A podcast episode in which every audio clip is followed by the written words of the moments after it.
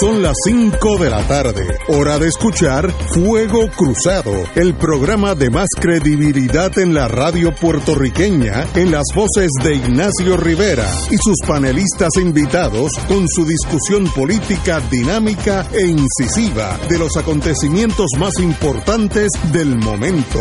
Fuego Cruzado comienza ahora.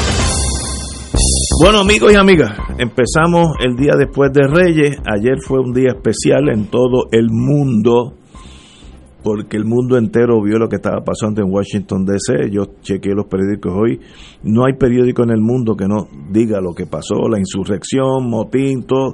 Algunos exageran, otros pues no exageran tanto, pero dicen la verdad. Eh, un momento muy difícil en la historia de los Estados Unidos según los analistas de allá, eso no pasaba desde el 1812. 1812. Y era porque estaban en guerra con, Inglaterra, que era un ejército, y entró a, Pero eso se entiende porque eran enemigos. Yo eso no, no tengo problema con... Y si hubieran quemado el Capitolio, pues muy bien, porque eran, era guerra eh, entre los ingleses y los americanos. Desde entonces no había una insurrección tal y un bandidaje tal como pasó ayer, eso no, no, no se entiende, eh, bueno, se entiende, para eso es que estamos aquí hoy. Eh, fue violento, cobró una muerte dentro del Capitolio y tres afuera, todavía no se saben si eran relacionados con esto o no, pero un total de cuatro muertos, cincuenta y pico de heridos, eh, cincuenta y pico de arrestados, bueno, etcétera, etcétera. el que piense que esto no afecta la imagen de Estados Unidos como la madre de la democracia del mundo, pues está loco. Eh, como dijo un senador allí, un senador representante anoche, este, esto se está tornando en un banana republic. Y es verdad, eso es cierto. Estados Unidos está perdiendo la, eh, su dirección en, en, el mundo y capitaneado. Este es un caso de insurrección donde el insurgente es el presidente de los Estados Unidos, que es AGB, usualmente son minorías que quieren coger el poder. No, este es al revés, este es como Fujimori en Perú. Está en el poder y se quiere quedar en el poder. Y entonces forma este reperpero, alentado por él por semanas, así que él es el conspirador primario. Sé que no le va a pasar nada porque parte del colapso de, ese, de este país es que sencillamente las instituciones ya no responden fue muy violenta, eh, destruyeron, se tomaron videos, eh, eh, fotos, los insurgentes dentro de la oficina de Pelosi le escribieron en la pared We shall never forget o, We shall never give in, algo así. bandidaje clásico en la nación que siempre ha vendido en las cuatro esquinas del mundo que es sencillamente el, el, deber ser en torno a las transferencias de poderes. Todo sucede porque un acto protocolar, eh, que es el, cuando se reúnen las dos cámaras para leer los resultados de los estados en torno al voto eh, por el presidente, pues un acto más bien burocrático, no es un acto donde allí se puedan levantar cuestiones de, de procedimiento, que si se contaron mal, no. Eso se hace en Iowa, si usted es de Iowa. Pero cuando llega la certificación, se da por buena, porque para eso están los tribunales. Una cosa absurda, Trump, como es tan y tan torpe, no entiende eso y pensaba que ayer se podía cambiar los resultados eleccionarios. Le dijo al vicepresidente, y qué pena que no fui yo, yo allí mismo le hubiera dicho cuatro cosas, posiblemente en español para que me entendiera más le dijo al presidente que si él no actuaba según sus directrices, le iba a ir muy mal. No voy a estar algo enojado contigo. Un, patán con poder, un patán es la palabra, no, no hay otra forma de, hacerlo. Eh, como yo siempre soy positivo, las cosas malas traen cosas buenas. Esa, ese shock fue tan y tan profundo en la psiquis norteamericana que aún los más conservadores republicanos se jamaquearon y pensaron en la nación y no en el partido. Mitch McConnell, que lo vi, yo ayer estuve, en vez de estar jugando con, mis nietos, estuve viendo la televisión. Eh, Mitch McConnell dio un discurso de una persona intelectual, patriota, americana, y toda esa traza del trompismo lo abandonó. Él habló ayer como hubiera hablado Kennedy en los años mozo mío, cuando era joven. Eh, estuvo muy bien Mitch McConnell. otros también estuvieron bien. El, vicepresidente Pence estuvo también elegante, fino. La nación va por encima de la locura. Y eso es bueno que haya pasado esta, esta crisis. A veces hay que, que jamaquear el palo para que se caigan los mangos. Eh, y este jamaquión ha sido muy duro. La estima de los americanos ha sufrido un golpe. Yo que tengo tres hijos, cuatro hijos por allá, uno aquí en este momento, pero tres por allá. Todos estaban bien, bien consternados con lo que estaba pasando porque es el mundo de ellos. Y eso pues es muy difícil para entenderlo a, los americanos. Eh, Ahora ahí, del árbol caído, yo creo que Trump yo sufrió el último golpe. Ahora se está hablando que si lo encausan por la enmienda 25, por, por estar medio tostado, que está tostado. Yo siempre he dicho aquí, ustedes que están aquí se acuerdan, yo siempre he dicho que está loco.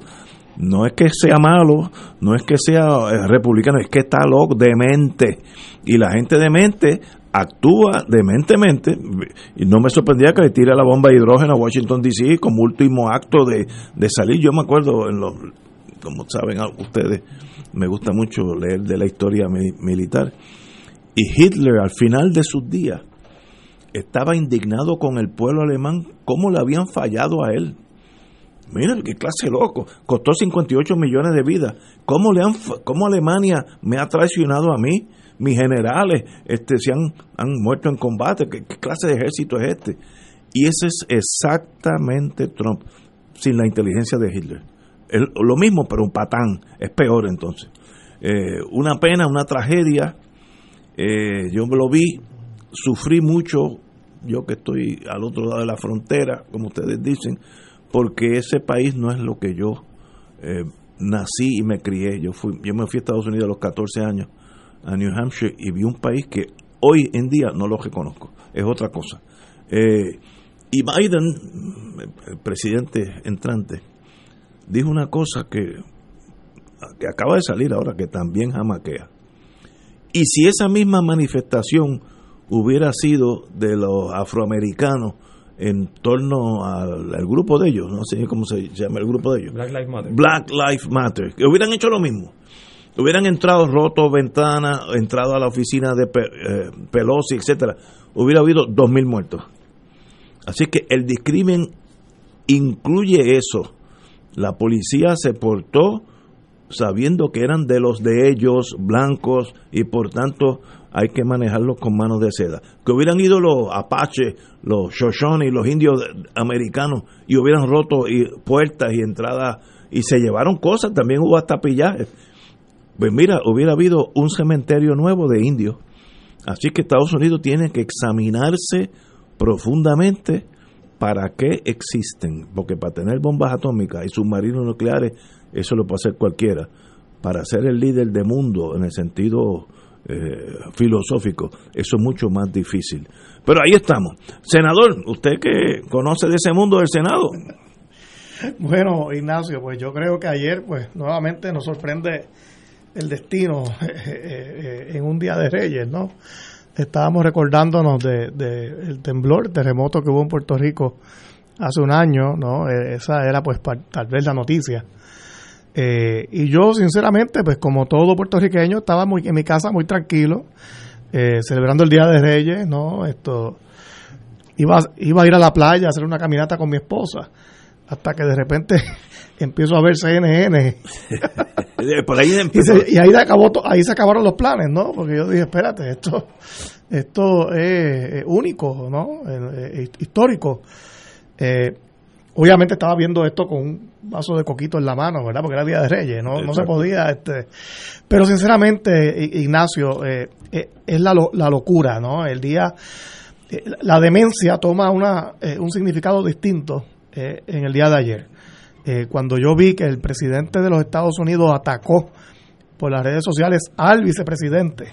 A su, a, su vicepresidente. Eh, yo dije, pero qué, pero ¿qué está pasando aquí?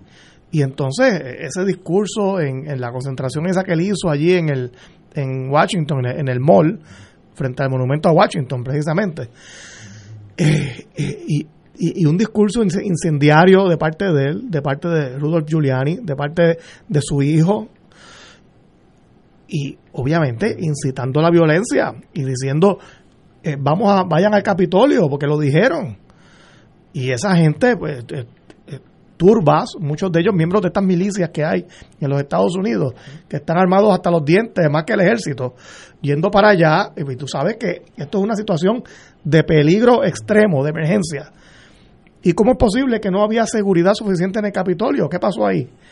Pues algo raro hubo, yo creo, ¿no? Eh, eh, hay muchos, muchos rumores todavía. Hay que esperar a que pasen los días, las semanas para eh, saber bien qué sucedió pero obviamente el Capitolio no estaba protegido como lo protegieron cuando las marchas de Black Lives Matter, ¿no? Eh, aquí hubo una doble vara por completo. Y, sinceramente, pues yo, pues como toda la humanidad, como todo el mundo, eh, observé atónito eh, todo esto. Yo trabajé en ese edificio durante dos años y medio y, y pues me sentía esta sensación de, bueno, y, si yo hubiese estado ahí en ese momento, ¿no? Eh, eh, y de hecho yo estaba allí eh, en Washington ya viviendo cuando los ataques de 9-11 y cuando vinieron los ataques aquellos por correo, la, el, Antrax, que enviaban, yo estaba ya trabajando allí y, y, era, eran momentos de mucha tensión, ¿no? Y esto que sucedió ayer, pues lo mismo. no quiero decir que lo sobrepasa, porque los ataques terroristas aquellos fueron una cosa muy dramática. Eh, pero la realidad es que, eh, ¿cómo es posible que un presidente de los Estados Unidos haya provocado esto? Obviamente, es él. Ya lo sabíamos, que está incapacitado para ser presidente. Y pensábamos que ya había colmado la copa con cuando llamó al secretario de Estado de Georgia a pedir que básicamente cometiera fraude electoral. Pero lo, de ayer, pues ya rompió todos los, los parámetros, ¿no? Y yo no tengo la menor duda de que cualifica eh, para que se le aplique el artículo, eh, la enmienda 25, la enmienda de la Constitución, que, requiere que el vicepresidente y la mayor parte del gabinete lo declaren incapacitado para presidir y lo remueven. Y entonces el vicepresidente automáticamente asume el poder. Eh, ya Pelosi y, Schumer, Pelosi la, la, speaker de la Cámara y Schumer, que será el líder de la mayoría de aquí a, una, a, una, a unos días, ya dijeron si no, si no se aplica ese, esa enmienda 25, pues nosotros vamos a comenzar acá el proceso de, de, residenciamiento, ¿no? Que lo comienza la Cámara y luego el Senado juzga, ¿no? Oye, la Cámara actúa como fiscal, el Senado como juez. Pero ese va el 20, ¿eh? bueno, pero, académico, Pero si lo sacas, puede indultar a menos criminales como lo ha estado haciendo. Empezando por el mismo. Y empezando por él mismo.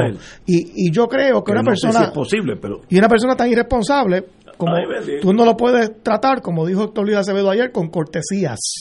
Aquí hay que enviar un mensaje contundente para que esto no vuelva a pasar. Y, y yo creo aquí eh, en, la, eh, en los procesos más contundentes para, para defender la institucionalidad ¿no? Eh, en los Estados Unidos. Y yo creo que en cualquier país del mundo sucedería lo mismo. Tenemos que ir a una pausa, regresamos con el compañero el profesor Muriente.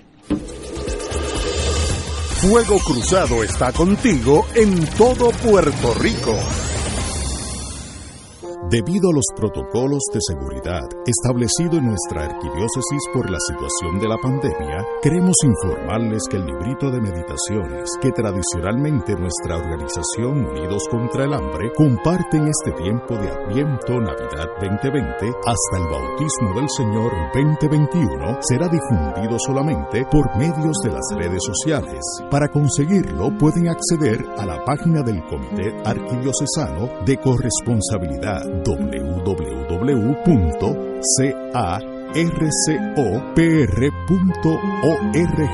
Además, diariamente estaremos compartiendo en nuestra página de Facebook las lecturas y meditaciones para acompañarles a orar, meditar, profundizar y poner en acción las sagradas escrituras tomadas de la liturgia del día durante el tiempo de Adviento y Navidad. Hermano y hermana de Radio Paz, te saluda el Padre Milton. Recién hemos terminado nuestro Radio Maratón de Radio Paz 2020, un adviento en clave misionera. Y como nos dice el versículo que nos guió durante toda la semana de Mateo 7:7, pidan y se les dará, busquen y hallarán, llamen y se les abrirá la puerta. La providencia de Dios se ha manifestado a través de los donativos que ustedes hicieron llegar, logrando una cantidad histórica en un Radio Maratón de Radio Paz. Les recuerdo a aquellos que están recibiendo la boleta en su casa, devolverla con su cheque o su giro postal para que la promesa se haga una realidad. Que el Señor le multiplique ciento por uno y sigamos celebrando juntos la misión de Radio Paz 810.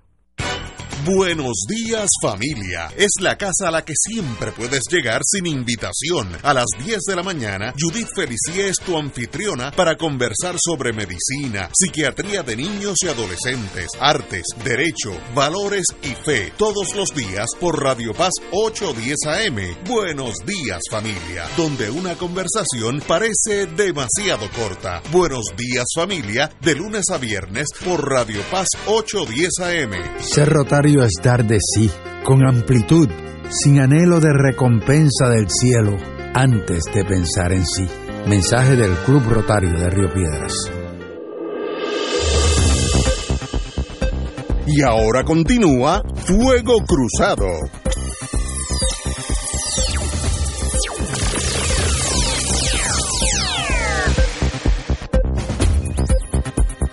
Regresamos, amigos y amigas, a Fuego Cruzado. Estamos hablando de la insurgencia. Usar esa palabra en torno a Estados Unidos es casi imposible. Se me hace está difícil hacer el pensamiento. Los insurgentes dentro del Capitolio ayer en los Estados Unidos de América. Profesor Muriente. Bueno, buenas tardes. Feliz Día de Reyes. Eh, son muchas- ayer, ¿ah? Ayer, feliz Ayer, de ayer, sí. Son muchas las cosas que podrían eh, comentarse sobre esta situación. Eh, yo he estado atento a los medios de comunicación desde ayer, desde que como tú, José, descubriste, ¿no? De que algo estaba pasando, pues uno se pega y no suelta. Eh, mi primera experiencia fue precisamente con esos medios de comunicación llamados hispanos de Estados Unidos que son el espanto. Eh, o sea, hubo un proceso de, transformación de lo que se presume sean estos periodistas ecuánimes y objetivos y el que más o el que menos estaba histérico o histérica. Interesantemente porque les parecía inadmisible lo que estaba sucediendo y les parecía inadmisible a la gente esa de WKQ o de Telemundo Estados Unidos y de CNN y toda esa gente, les parecía inadmisible lo que estaba sucediendo porque curiosamente muchos y muchas de ellos y ellas llevan meses y años hablando barbaridades sobre lo que sí es posible que suceda en Venezuela o en Cuba o en Nicaragua o en Bolivia, porque ahí sí que suceden esas cosas, ¿verdad?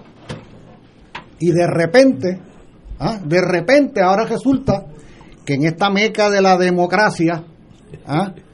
en este lugar sagrado, están sucediendo cosas que donde se supone que estén sucediendo es en Caracas, que precisamente el día antes estaba tomando posesión la Asamblea Legislativa y allí sí que se suponía que- la Asamblea Nacional. Allí sí que se suponía que hubiera una matazón. ¿ves? Allí sí se suponía que la dictadura de Maduro ajazara. ¿eh? Entonces, para su sorpresa y consternación, el escenario del desmadre, del extremismo más espantoso, fue nada menos que el Capitolio de Estados Unidos. Yo llamo la atención a un asunto que me parece que puede ser importante para el análisis mayor. Hay que tener mucho cuidado porque en muchos análisis se tiende a la búsqueda de un chivo expiatorio, alguien a quien echarle todas las culpas. Y ese alguien suele sustituir el análisis de los procesos.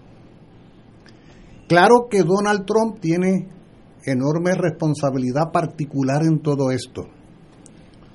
Claro que si uno fuera a singularizar grados de responsabilidad por el cargo que ocupa, por la gestión que ha realizado durante cuatro años. Claro que hay que adjudicarle responsabilidad a todo esto. Tú mencionabas a Adolfo Hitler, Ignacio, hace un rato. Adolfo Hitler hubiera sido un don nadie, totalmente anónimo, de quien nadie se hubiera enterado ni lo mínimo de su existencia, si Adolfo Hitler en su momento no hubiera gozado del respaldo activo, entusiasta del gran capital alemán, ¿ah? del aparato militar alemán que quería salir de la humillación, de la derrota en la Primera Guerra Mundial y la pérdida de posesiones y los castigos a los que fue sometido el Reich, y una parte del pueblo alemán. Sí, ¿Ah? gran parte del pueblo. O sea, Adolfo Hitler no llega a ser canciller de Alemania a través de un golpe de Estado. Adolfo Hitler fue electo. Luego entonces se encarga de llevar a cabo barbaridades como la, de, la quema del Reichstag, por ejemplo, para generalizar entonces la represión contra judíos y comunistas y dirigentes obreros y todo lo demás. Por lo tanto, cuando hablemos de los personajes, de los protagonistas, tenemos que tener presente que un protagonista tiene sentido y pertinencia cuando representa y cuando es legitimado. Ese señor Donald Trump sacó más de 70 millones de votos en estas elecciones. Correcto, más que la vez pasada. Increíble. Ese señor Donald Trump había sacado el 46.8% de las elecciones en el 16 y sacó, después de todo lo que ha hecho en estos cuatro años, sacó el 45 punto, perdón, sacó el 45.9 en el 16 y sacó el 46.8 en esta de las pasadas semanas en el noviembre del, del año anterior el 3 de noviembre del 2020. O sea, sacó más de 70 millones de votos. De hecho, es la segunda cifra más alta de votos alcanzado en la historia de Estados Unidos solo superada precisamente por Biden, que ganó. Por lo tanto, por lo tanto, Donald Trump no es sino un ícono. de acuerdo. Donald Trump es un símbolo. Esa fotografía extraordinaria que ha aparecido en algunos medios de la bandera confederada, es decir, de la bandera de los racistas del sur en pleno Capitolio diciendo que era la primera vez. ¿ah? De los esclavistas. De los esclavistas. Racistas. Esa bandera es la primera vez que entraba a ese Capitolio. ¿Verdad? Ahí tiene, ahí tiene un símbolo extraordinario que es mucho más pesado en la historia de ese país que Donald Trump. O sea, Donald Trump no es otra cosa que la síntesis, la síntesis de toda una ideología que acompaña a ese país desde su fundación. Es algo así como que tú no podrías hacer la historia de la erupción de un volcán meramente diciendo anoche hizo erupción. Correcto. Tú tendrías que tener todo el antecedente sismográfico, geológico, ¿ah? que te diga en esa zona hay un riesgo de sismicidad, hay un riesgo de vulcanismo y puede que tiemble y puede que haga erupción y luego cuando hace erupción tú dices, pues claro que hizo erupción si hay todo un antecedente. Eh, no va a ser erupción en tal sitio, pero sí en el otro. En México puede que haga erupción el Popocatépetl, pero en Nueva York no hay un volcán que haga erupción. Y no por razones caprichosas, por pura geología. Y de la misma manera en el análisis político y social. De manera que este señor, cuidado que no concentremos todas nuestras energías en él, porque estaríamos descuidando el hecho de que en Estados Unidos hay decenas de millones de personas que creen como él. Escuchaba yo ayer en algún momento en uno de los eh, medios que igual riesgo estaba habiendo en muchos capitolios estatales. En cinco más. En cinco más. Hubo manifestaciones. Oye, son los mismos que aparecieron, ¿dónde fue? Que aparecieron armados hasta los dientes que por poco secuestran a la gobernadora hace varios meses. Minnesota o Michigan, ¿Ah? uno de esos. No, en Georgia. Eh, eh, hubo en Georgia, en Hawái, en Nuevo México, en Utah. Ah, ah, no, oigan. los armados que iban a secuestrar eran ah, por Minnesota, por allá. Por lo tanto, es un proceso acumulativo que obviamente ha hecho crisis ayer. claro, pero no es el fin. No es el fin, porque ninguna erupción volcánica es la última erupción de ese volcán, sobre todo cuando en Estados Unidos las razones que explican tanto desasosiego extremista no solo no han sanado, sino que esas cicatrices se abren cada vez más.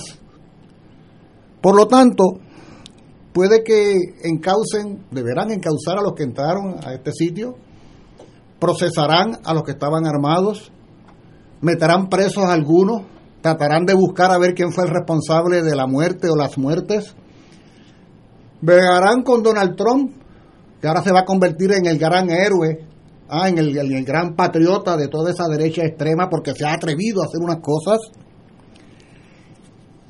pero la situación prevalece y continúa.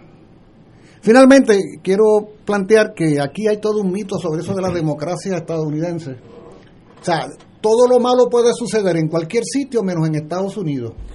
Pero entonces cuando tú... Esa, ese era lo que se proyectaba por Estados Unidos. por, por, décadas. Ajá, en Estados Unidos no hay guerras. Pero Estados Unidos provoca guerras en otros países. En Estados Unidos no hay agresiones, pero Estados Unidos agrede. En Estados Unidos no hay golpe de Estado, pero Estados Unidos promueve golpe de Estado y asesina jefe de Estado. ¿Ah? Y si lo dejan ¿Ah? ver uno ya mismo. En Estados...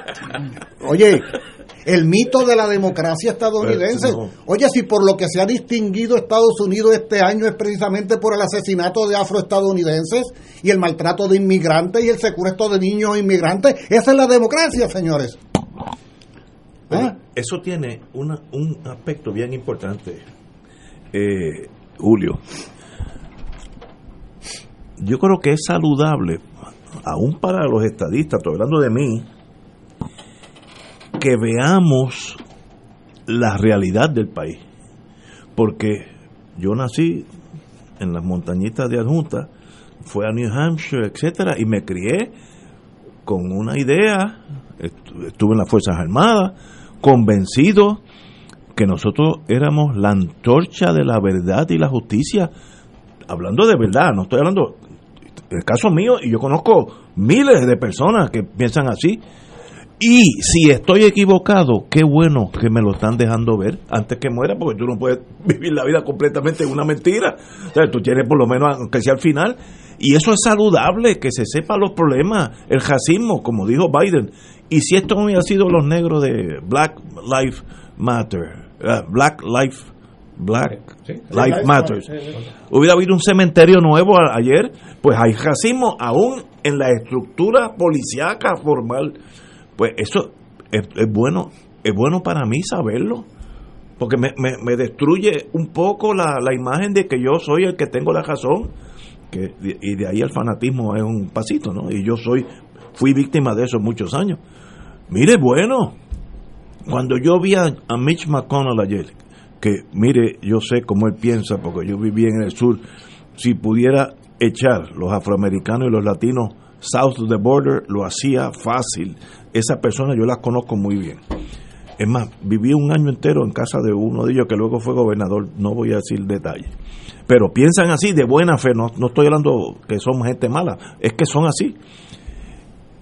Mitch McConnell ayer cuando vio que la nación estaba siendo atacada, dio un discurso que ni Kennedy en toda la nación americana. Quiere decir que hay un reducto de lógica de patriotismo que cuando se ve que se van por el precipicio, por lo menos Mitch McConnell dijo, espérate, aguanta, vamos, vamos a hablar, esto, esto no es, esto no es así. yo pienso, Ignacio, que esas expresiones de Mitch McConnell entrañan cierta dosis eh, eh, hipócrita, eh, como otros que se expresaron. Todos esos estaban apoyando a Trump. Sí, hasta, ayer. Si Trump hubiera ganado las elecciones. Incluyendo varios de Puerto Rico, Tato. Ah, no, claro. El, grupo de republicanos de Puerto Rico. Si Trump hubiera ganado las elecciones, pues siguen, siguen por ¿Eh? toda esa agenda, porque Julio traía un elemento bien importante a mi juicio, que yo creo que es el nudo eh, de este tema, o por lo menos uno de los nudos. O sea, Trump es un fenómeno no accidental. Es un fenómeno que es resultado de unos procesos de, de una ruta subterránea que no son perceptibles eh, como lo son otros tipos de eventos, pero que están ocurriendo, que están ocurriendo y de momento hacen eclosión. De momento incluso coinciden, como planteaba Julio, eh, Trump es una síntesis, coagula toda una serie de acciones y eventos que venían configurándose, que los estábamos viendo, muchos de ellos, otros no, otros estaban eh, bajo la mesa pero los estábamos viendo durante estos pasados cuatro, cinco, incluso mucho más allá de cuando Trump empezó como presidente. Unos procesos que venían ocurriendo ya. Y Trump lo que hace es que le da cierta forma, lo amasa y entonces gana las elecciones. Y, claro, eh, hay que hacer siempre no talcarse dentro de ese planteamiento de que Estados Unidos es supuestamente una gran democracia. El sistema electoral de Estados Unidos Eh. no refleja lo que debe ser un proceso democrático. Eh, correcto. Porque el voto popular no es el que elige al presidente de Estados Unidos. No, no, no elijo a Trump nunca. No lo eligió nunca, ni en el 2016, ni, ni obviamente tampoco ahora. Y, y hubiera ganado Al Gore y hubiera ganado Clinton. Hillary. Claro, Los dos. claro. Entonces, eh, eh, vamos, a, vamos a deconstruir ese concepto de Estados Unidos, la democracia de Estados Unidos, eh, porque claramente no lo es. Sí ha habido, con relativamente éxito, con relativo éxito, una abrumadora intención de información, de propaganda ideológica para que la gente se crea que efectivamente en Estados Unidos hay una democracia, pero la gente que está sufriendo en Estados Unidos, como son las minorías o como son los afroamericanos, eh, como son otras comunidades como, como los homosexuales o la comunidad LGBT, viéndola en su, en su carácter más amplio, eh, eh, esos ciudadanos están sufriendo precisamente las insuficiencias de un sistema democrático. Y más que insuficiencia, la, la nulidad de una democracia que se ha aprobado porque el, análisis que uno tiene que hacer sobre los datos eh, objetivos eh, en términos económicos, socioeconómicos, pobreza, etcétera, una democracia que solo ha servido para las grandes multinacionales, las grandes corporaciones, el sector multimillonario. Por cierto, en estos días han salido más datos sobre cómo se acumula la riqueza en Estados Unidos prácticamente en cinco personas. En cinco personas. Y no hay se ningún- acumula. no y hay entonces ningún- hay cuare- sobre 40 millones de norteamericanos que pasan hambre, sobre una cantidad casi similar de norteamericanos que no tienen plan de salud. Eso es En la principal potencia económica, porque lo sigue siendo, es la principal potencia económica, sin embargo tiene millones, millones de sus ciudadanos y millones de ciudadanos en pobreza, sin, sin plan de salud, viviendo al aire libre, no tienen casa, personas sin hogar que están viviendo en las calles de las principales ciudades de Estados Unidos. Pero en, Esa- en- en esa- Los Ángeles es dramático. Bueno, es dramático. hay- Cuando hay uno unas va allí, eso es. Eh, Entonces, el, cuando uno ve lo que pasó ayer, que ciertamente generó, como tú planteas, Ignacio, un gran impacto porque, porque eso no había ocurrido. Desde el Desde 1912, Exacto. con un ejército enemigo, Exacto. tampoco No eran los mismos, algo así. los mismos americanos. Era un evento que estaba escrito en la pared. Venían, sí. Venía ya anunciado, porque Trump lo anunció. Trump, El- el- Trump- el- Trump llamó a la gente. él fue a el de la convocatoria. claro, a movilizarse a Washington. Eh, pero para que eso ocurra, Ignacio, eh, eh, hay que ver los eventos, cómo se fueron concatenando. O sea, a- aquí Trump, y digo Trump, pero coincido en el planteamiento que trae Julio, el equipo de Trump, los sectores económicos que respaldan a Trump, los sectores políticos que respaldan a Trump, diseñaron prácticamente el mismo manual que utiliza la Agencia Central de Inteligencia, la CIA, para dar golpes de Estado en otros países, ya sean golpes de Estado blandos o golpes de Estado eh, violentos. Lo primero que hizo Trump, y lo, y lo empezó a hacer antes de las elecciones, fue cuestionar el resultado de las elecciones. Ese discurso el primer paso. Construir un discurso que cuestione o por lo menos cree duda sobre un evento. Desde o antes- desde antes de las elecciones. Desde antes de las Él elecciones. venía planteando, creando ese sedimento eh, y llevándole a sus seguidores la idea de que el resultado electoral, si le era adverso, era porque se estaba cometiendo fraude. Y construyó la duda. Y la duda se sembró y se sembró al nivel de que sacó 74 millones de votos. Increíble. Eh, y las movilizaciones que hemos visto posteriormente a, a las elecciones. Pero es manual, es el segundo- manual de Goebbels, o sea, que y lo usaron en Guatemala contra Arbenz. Claro, Eh, claro. eh, crearon Claro. una mentira que se convirtió en verdad. Es verdad, claro, Eh, exactamente. eh, Dulles, este hombre que era eh, secretario de Estado en un momento dado, fue el artífice de todo eso. Correcto. Entonces, el segundo paso del manual de la CIA, ¿cuál es? Empezar a llevar a cabo actividades o acciones para cuestionar la institucionalidad que se quiere romper. ¿Qué hizo Trump? Pues llevado casos legales, empezó a someter este, distintas impugnaciones en los tribunales, todas se las descartaron, pero era parte del manual de crear una crisis que se pudiera sostener sobre la base de unos hechos que él estaba evidenciando que reafirmaban su convencimiento, y para los suyos también, de que las elecciones del 3 de noviembre habían sido fraudulentas. ¿Y cuál es el tercer paso, Ignacio? Tú conoces eso, porque tú estuviste en la compañía. llamar a la gente a tirarse a la calle. Claro. O, a los militares, claro. Eh, Él no podía llamar al ejército Sí, porque no, no, porque no le responde. Todavía, todavía, No, podía, darse eh, esa coincidencia. Pero llamó a su seguidor a tirarse a la calle. Eh, y, y, comentábamos hace un momento de que no es solo en Washington DC donde se dio eh, estas movilizaciones, en cinco estados además ocurrieron estas movilizaciones y en esas cinco movilizaciones adicionales a las de Washington, los participantes fueron con armas se movilizaron con armas largas, como lo habían hecho anteriormente en otras actividades que había convocado Donald Trump. Entonces tenemos ahí, a mi juicio, eh, hay ahí una serie de hechos, de eventos, que a uno le dan claramente la idea de que esto se venía trabajando, que no es que Trump sea loco la razón por la cual han ocurrido estos eventos. Probablemente lo es, pero no es la locura de Trump lo que provoca estos eventos. Estos eventos los provocan unos sectores económicos, unos sectores políticos que están detrás de lo que representa Donald Trump. Yo creo que sobre eso podemos eh, profundizar un poco más. No sé si vamos por una pausa. Eh, vamos a una pausa. Más adelante, porque yo quisiera hablar sobre cómo esta, este cuatrenio de Donald Trump, cuando uno lo mira en retrospectiva y ve el resultado de su presidencia, se da cuenta que venían ocurriendo, que venían desarrollándose unas tendencias y unos procesos que generó una base social de apoyo a Donald Trump y una base económica de apoyo a Donald Trump sustentada principalmente en lo que es el sector vinculado a, lo, a la producción energética, a, la explotación de petróleo, entre otros, y por otro lado, el sector de la, del complejo militar industrial, que este año recibió el presupuesto más alto en la historia de Estados Unidos. Vamos a una pausa y regresamos con Fuego Cruzado. Fuego Cruzado está contigo en todo Puerto Rico. 2.6 millones de autos en Puerto Rico, algunos de ellos con desperfectos.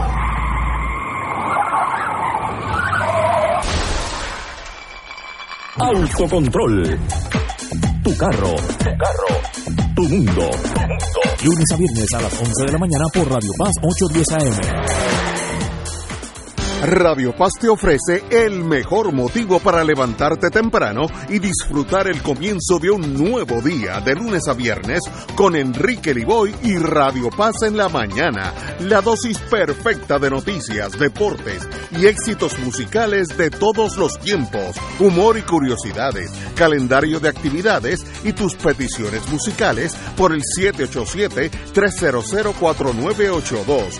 Conéctate con el 810 AM de lunes a viernes con Enrique Liboy y Radio Paz en la mañana. En Oro 92.5 FM, Radio Paz 810 y el Canal 13 estamos trabajando a tono con la emergencia que en estos momentos está viviendo Puerto Rico. Estamos ofreciendo nuestros servicios al máximo con el personal disponible según nos permitan las circunstancias. Si tiene un mensaje para ofrecer a sus asociados, clientes o personal, solo tiene que llamar al 787 349 7949 787 552-0825 y nuestros empleados le comunicarán al personal de ventas para atender su necesidad. A nuestros clientes estén en comunicación con su ejecutivo o ejecutiva de ventas que continúan ofreciendo sus servicios como de costumbre. Recuerden los teléfonos 787-349-7949 y 787-552-0825. Soy Brenda Padilla, directora de la Asociación Puertorriqueña de Diabetes. Si te falta sensación en los pies, pudieras tener daños en sus nervios. Lávalos bien y evita cortaduras o pinchazos para prevenir complicaciones. Recibiendo un tratamiento multidisciplinario, pudieras evitar una amputación. Soy Melissa Maldonado de la Alianza Life Generation. Hay productos, servicios y tecnologías para el cuidado del pie diabético. A tiempo, cuidando tus pies, previenes amputaciones. Oriéntate en nuestra página de Facebook Diabetes PR. Y ahora continúa Fuego Cruzado.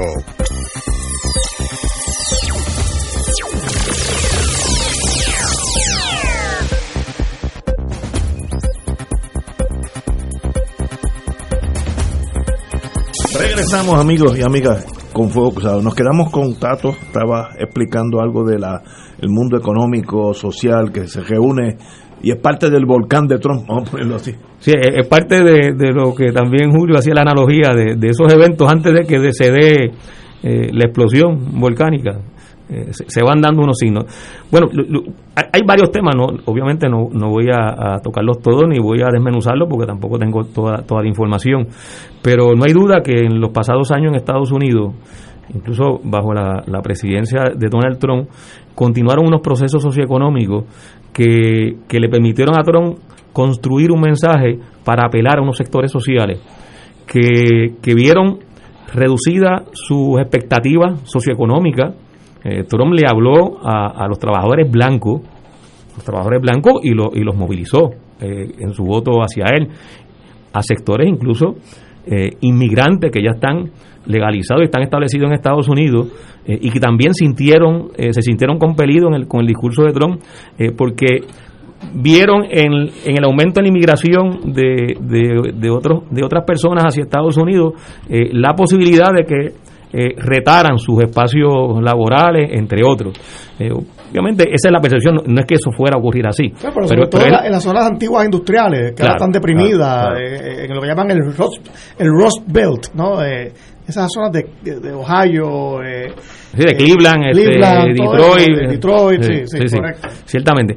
y entonces el, el, ese proceso socioeconómico que, que tiene que ver con unos procesos todavía mucho más complejos y, más extensos como, como ha sido todo el tema de la globalización y cómo el neoliberalismo, que Estados Unidos es el principal, ha sido el principal promotor del mismo, llevó a que hubiera un proceso de desindustrialización en Estados Unidos, porque muchas fábricas entonces se fueron, se fueron, para India, para China principalmente, eh, y todo eso creó unas consecuencias eh, socioeconómicas en Estados Unidos que llevaron a que haya muchos sectores que se sienten abandonados.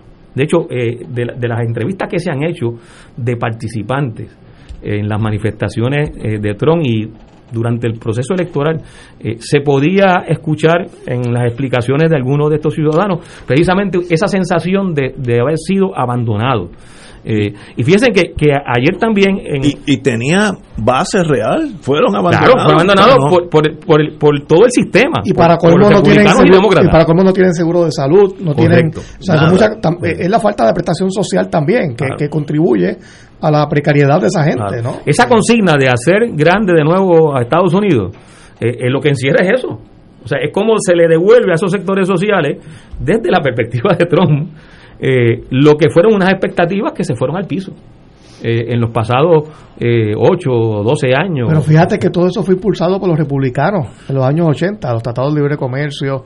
Los, republicanos son. Y, consolidado por los demócratas, porque los demócratas siguieron el mismo proceso. Luego, luego lo consolidaron, pero los republicanos son los que se oponen a las ayudas sociales. Eh, y, eso es lo que creó esto. Reagan era, tenía una, una frase: trickle down economy que tú le das a los de arriba y entonces llueve para abajo. En, vez, en vez de los demócratas que, que ayudan a los que ha mostrado ser falso. falso, eh, Clinton este, eh, fue el que generó los proyectos de ley y las leyes que favorecieron a la banca y al sector financiero cuando hubo la desregularización del sector bancario y financiero. Y eso estaba todo dentro de esa visión eh, neoliberal impulsada por republicanos. La mano dura, o sea, esto fue que impulsó esta cosa de, de, militarizar la policía, eso hay que decirlo, ¿no? O sea, fue un presidente bueno en unas cosas, pero en eso fue un desacierto. Entonces, eh, Trump llega, y, fíjense de las cosas que hace Trump. Primero, eh, la, consigna, ¿no? Hacer grande América de nuevo, Estados Unidos de nuevo, todo el discurso contra los inmigrantes, eh, el discurso racista, eh, xenofóbico, homofóbico, misógeno, eh, todo un discurso de, de, los blancos fundamentalistas religiosos, y entonces también una postura antimundo. una postura de que lo importante, el ombligo del mundo es Estados Unidos y lo demás no importa, no importa. y hubo una serie de acciones de parte de Trump dirigidas a que Estados Unidos abandonara lo que hasta ese momento eran normas de convivencia internacional, eh, cultivadas y amasadas con mucha dificultad, como son eh, naturalmente ese tipo de procesos a nivel eh, global. pero el, el, el propósito de Trump y la forma en que Trump actúa y su administración, nuevamente, Trump me refiero a todo ese sector económico, social, que lo ha respaldado, político, eh, fue tratar de que Estados Unidos no tuviera ningún tipo de amarre, de ningún tipo de normativa eh, internacional. ¿Y qué hizo Trump? Pues sacó a Estados Unidos del Acuerdo de París, sobre el cambio climático, sacó a Estados Unidos de la Organización Mundial de la Salud. De Eso la- fue ahora durante, durante la pandemia. Eh, creo la- que del acuerdo del, del tratado con Irán. Entonces, el acuerdo nuclear. nuclear co- con, Irán, que fue un acuerdo difícil de trabajar, eso se hizo durante la presidencia de Barack Obama, eh, pero que prácticamente logró algo que muchos pensaban que era imposible. O sea, poner de acuerdo en ese tratado a Irán, pero con la participación de Rusia, Alemania, eh, Francia, eran, eran cinco, si recuerdo, la Unión Europea, este, cinco partes que participaron en el diseño de ese acuerdo y que el mundo Y la misma lo vio con- estaba la ONU lo, respaldó, o sea que, que el mundo vio en ese acuerdo eh, nuclear con, con Irán eh, como que el, el, el triunfo de la negociación y del diálogo a nivel entre- de países, a nivel internacional. Bueno, pues Trump abandonó eso, eh, le dio un respaldo eh, acérrimo, eh, ciego al Estado de Israel en todas sus políticas contra los palestinos y contra eh, el derecho de los palestinos a tener eh, su Estado. Y estoy mencionando algunos, los más notorios, hay muchos más. En el, en el plano ambiental, Trump derogó 100 medidas de protección ambiental en estos cuatro años. 100 medidas, 100 medidas, incluyendo flexibilizar la ley de agua limpia, la, la ley de aire puro, de aire limpio, eh, incluyó reducirle el presupuesto a la EPA, a la Agencia de Protección Ambiental de Estados Unidos, en un 30%, mientras el presupuesto militar lo aumentaba exponencialmente. Y eliminó la- las restricciones al petróleo, a la exploración en, la- en Alaska. Eh, claro. Las tierras protegidas allá. Sí, sí, sí. Y, y- y estaba impulsando el fracking eh, con más fuerza. El, El fracking, no, se ha dado eh, con intensidad mayor porque el precio del petróleo bajó y hay toda una serie de, de- de- de- de hechos y asuntos que tienen que ver con el mercado del petróleo que, que ralentizaron eso. Pero, pero Trump, con la reducción de las leyes y normativas ambientales, bu- buscaba precisamente favorecer ese tipo de actividad que se había controlado por sus efectos nocivos al ambiente. Eh, muy serios, muy serios.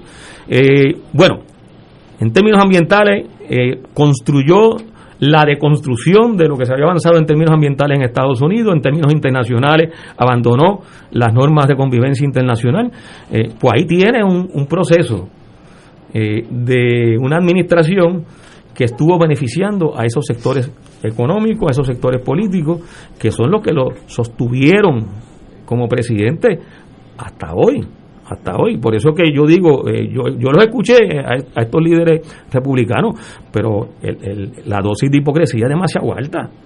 eh, porque lo estuvieron respaldando.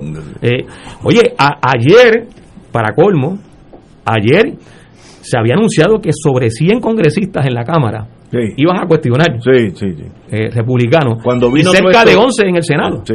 Pero cuando vino se, se, se escondieron porque Claro, dijeron que claro. Pero fíjate, fíjate cómo, cómo eh, esto, esto retrata, retrata un proceso que requiere más análisis. Yo creo que, que eh, Trump ayer terminó el día antes de que se cerraran la cuenta de Twitter y hoy le cerraron la de Facebook. Y- Oye, qué buena, qué buenas noticias. Qué buenas noticias. él, él- Sí, pero fíjate que, no- que, que está lo suficiente loco como para no estar en Twitter, pero todavía tiene las armas nucleares. él terminó diciendo ayer, ahora es que empieza la lucha Exacto, sí, sí, sí. por hacer Estados Unidos grande nuevamente. Compañero Muriente. Cuando uno va enumerando ese listado que tú señalabas, Chacho, me dejó, me dejó pegado aquí. el tema de Irán que señalaba José, el- eh, la salida de la cumbre del calentamiento global auspiciada por la ONU, la retirada y el desprestigio pretendido hacer a la Organización Mundial de la Salud, porque no fue solamente salir, es querer demonizarla. y no, y, estrangularla económicamente. económicamente, sí. La beligerancia contra países de América Latina como Venezuela, Cuba, rompió el acuerdo de Barack Obama de, de, de empezar la normalización entre Cuba y Estados Unidos. También, una cosa que fue difícil. eh, como tú dices, el maridaje con Israel y con Marruecos contra los pueblos palestino y saharaui, la derogación de esas medidas eh, de carácter ambiental que tú señalas tan importantes, ese manejo del neoliberalismo que ha alterado relaciones económicas a diestra y siniestra, cuando tú haces ese listado incompleto como puede ser, pues tú vas corroborando de que no se trata aquí de una simplemente una mentalidad alocada díscola. Pero este, este listado es de memoria aquí. Por eso, pero, a lo que voy, a lo que voy es precisamente, no aquí. Y, y, tuvo el respaldo de todo ese liderato republicano. Por eso, porque aquí ha habido cálculo y premeditación. Aquí hay un plan maestro. Aquí hay un plan maestro de descomposición de unas cosas e imposición de otras. Aquí hay una pretensión de establecer e imponer un modelo de Estado nacional hegemónico planetario de esta manera. Yo hace algunos meses escribía sobre este tema y yo señalaba, antes de las elecciones, que habría que ver en qué medida todo este desmadre progresivo que iba provocando esta administración, si bien era respaldado por sectores importantes de la economía, de la industria de guerra y otros, a la misma vez entraba en contradicción con importantes otros sectores de la economía estadounidense y de la sociedad. Y hablaba yo de hasta dónde esa política de Trump iba a la larga a tropezar directamente como choque de trenes con eso que se conoce en el análisis político estadounidense como el gobierno permanente o el gobierno invisible. Esos grandes centros de poder económico, político, militar de Estados Unidos a quienes nadie elige, que no están por ahí haciendo campaña, pero que son los grandes dueños eh, del país en última instancia, entre los cuales quizás tenga alguno de esos cinco que tú decías que se reparten la riqueza de ese país. O sea, ¿en qué medida, en qué medida la gestión administrativa de Donald Trump que hace crisis ayer entraba en contradicción con esos intereses? O sea, ¿en qué medida en Estados Unidos hay grandes intereses económicos, burguesía nacional, transnacional, grandes capitales a quienes les interesa y les conviene el fortalecimiento de la gestión frente al cambio climático. No en contra, sino a favor. ¿En qué medida hay una visión geoestratégica en sectores poderosos en Estados Unidos que no necesariamente coinciden con estas amenazas continuas a Venezuela, Cuba, Nicaragua y Bolivia, sino que buscan una política distinta hacia América Latina y el Caribe. ¿En qué medida hay en Estados Unidos intereses, grandes intereses políticos, económicos y militares a quienes no les interesa el apuntalamiento así incondicional, desenfrenado de Israel en esa región, conduciendo prácticamente a una guerra inevitable con Irán y a la locura que pueda desencadenarse en esa región? ¿Ah? O sea, ¿en qué medida entonces, después de todo, eh, esa derrota que sufre electoralmente Donald Trump termina siendo la derrota promovida por esa burguesía nacional estadounidense a la cual no le interesa que esta sea la ruta, porque no, se piense que quienes se oponen a Trump eh, se oponen a que Estados Unidos siga siendo una potencia hegemónica. No se trata de, de, de, de renunciar a lo que se es. Lo que pasa es que, como van las cosas, ellos van viendo que a donde va dirigido el país hace un desfiladero. Entonces ellos quieren recomponer la ruta de la gran potencia, ellos quieren recomponer la ruta de la hegemonía. ¿Eh? Por eso es que decía al principio, me reitero, de que es obvio de que aquí no se trata de un sujeto que en la locura hace cosas como Nerón eh, comiendo uvas mientras ardía Roma. O sea, así, esa es la manera más simple de explicar las cosas. Ah, el loco este que hace, no, el loco nada. Eh, no, lo, lo, ¿cuántos, ¿cuántos son los que están? De, eh, la Jennifer, por ejemplo, bendito, pobrecita. ¿Dónde estaba la Jennifer ayer metida? Yo no sé, estaría debajo de su escritorio. Ah, ayer descubrió, ayer descubrió, a, no, me juegue. y Luis Fortuño también, ayer ah, dijo. No, ayer le, no, ah, sí, ah, qué bueno. Llevan cuatro años apoyando a Donald Trump. Oye, y José Carrión III, que era del comité de campaña de Donald Trump, y lo anunció y se sentía súper orgulloso ex presidente de la Junta de Control Fiscal. Ya, ya, mira, ya llegaron aquí a. ya nos invitados. Ya, llegaron senadores. Señores, esa voz, que, esa voz que están oyendo es del senador Zaragoza. Así que vamos, vamos a una pausa y vamos con él inmediatamente. Que, que Fuego Cruzado está contigo en todo Puerto Rico.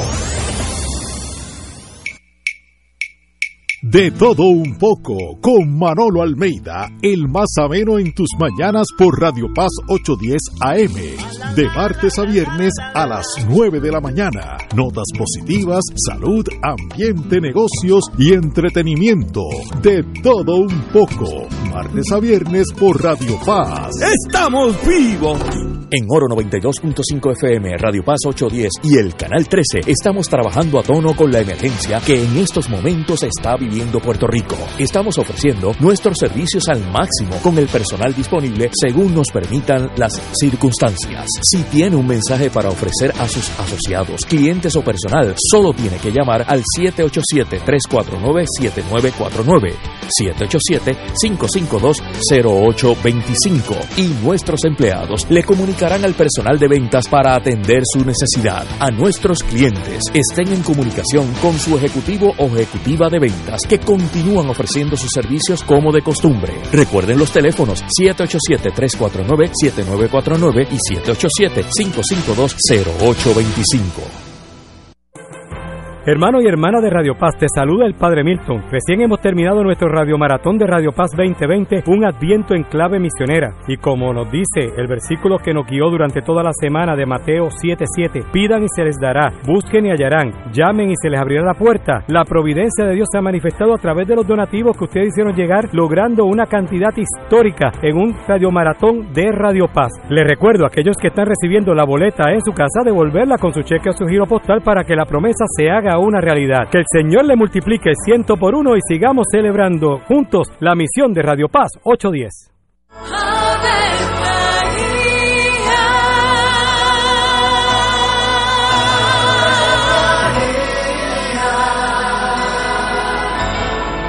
El ángel del Señor anunció a María. Y ella concibió por obra del Espíritu Santo. Dios te salve María, llena eres de gracia, el Señor es contigo. Bendita tú eres entre todas las mujeres, y bendito es el fruto de tu vientre Jesús. Santa María, Madre de Dios, ruega por nosotros pecadores, ahora y en la hora de nuestra muerte. Amén. He aquí la esclava del Señor. Hágase en mí según tu palabra. Dios te salve María, llena eres de gracia, el Señor es contigo.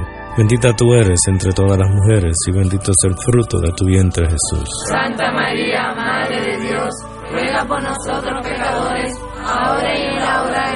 muerte. Amén. Y el Verbo se hizo carne. Y habitó entre nosotros. Dios te salve María, llena eres de gracia, el Señor es contigo. Bendita tú eres entre todas las mujeres, y bendito es el fruto de tu vientre Jesús. Santa María, Madre de Dios, ruega por nosotros pecadores, ahora y en la hora de nuestra muerte. Amén. Ruega por nosotros, Santa Madre de Dios. Para que seamos dignos de alcanzar las promesas de nuestro Señor Jesucristo. Oremos. Derrama, Señor, tu gracia sobre nosotros, que por el anuncio del ángel hemos conocido la encarnación de tu Hijo, para que lleguemos por su pasión y su cruz a la gloria de la resurrección, por Jesucristo nuestro Señor. Amén. Gloria al Padre, al Hijo y al Espíritu Santo. Como era un principio, ahora y siempre, por los siglos de los siglos. Amén.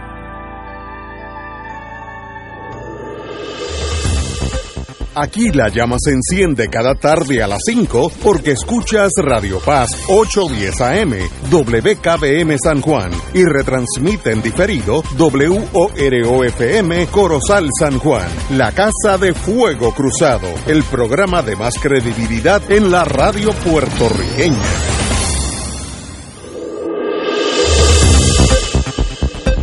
Y ahora continúa Fuego Cruzado.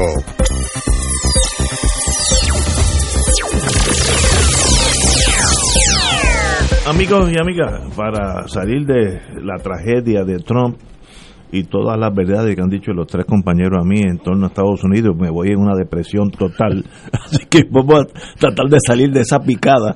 Eh, y tenemos con nosotros, a, y esta es la última vez que le voy a llamar Juan Zaragoza, hoy es la última vez, de hoy en adelante. Es el senador Zaragoza, así que senador, qué bueno que estás aquí de nuevo. Gracias, Ignacio. Y si tú vas a tratar de salir de tu depresión hablando de la economía del país, yo creo que búscate otro tema. Vamos a hablar. Bueno, ya el, el Senado y la Cámara jur, juramentaron Ya, ya usted es senador de Puerto Rico. Sí. Digo, en la composición, tú sabes que está, aquí todo está fluido. Ahora mismo, aparentemente, hay un, un senador de Humacao que, que había entrado y lo sacaron y parece que va a entrar de nuevo. Wow. Eso, ahí no se sabe Pero con claridad, pero en esencia sí. el Senado compone, se compone hoy en día de cuántos populares. 27. 27 somos 12, 10 y 5. 12 populares, 10 PNP y 5 y, ci- y cinco assorted, De como los- diría. o sea, eh, dos de Victoria Ciudadana, uno del PIB, uno de Proyecto Dignidad y uno independiente. Exacto, independiente. Eh, y ya eligieron el presidente. ¿Por dónde estamos? Sí, sí, Dalmau. Dalmau Ok, ya, ya sí. está, for- ya se le puede llamar al señor presidente. Sí. Muy bien. Me Y parece que se- eh, Bueno, se- eh, se- la cosa se ratifica el, sesión. lunes, el lunes formalmente se elige, si no Pero hay más ya- ningún candidato, Sí. pues, pues ya por, por defecto, pues es Dalmau, ¿no? Ah, incluyendo si no tiene los 14 votos, porque si no hay más candidatos es él. Eh, si surgiera un reto, no, pues que eso se sabe al último minuto, Sí. pues ahí pues habría que llevar la votación, eso es otra cosa, pero en realidad, en la práctica ya Dalmau es el presidente. muy bien.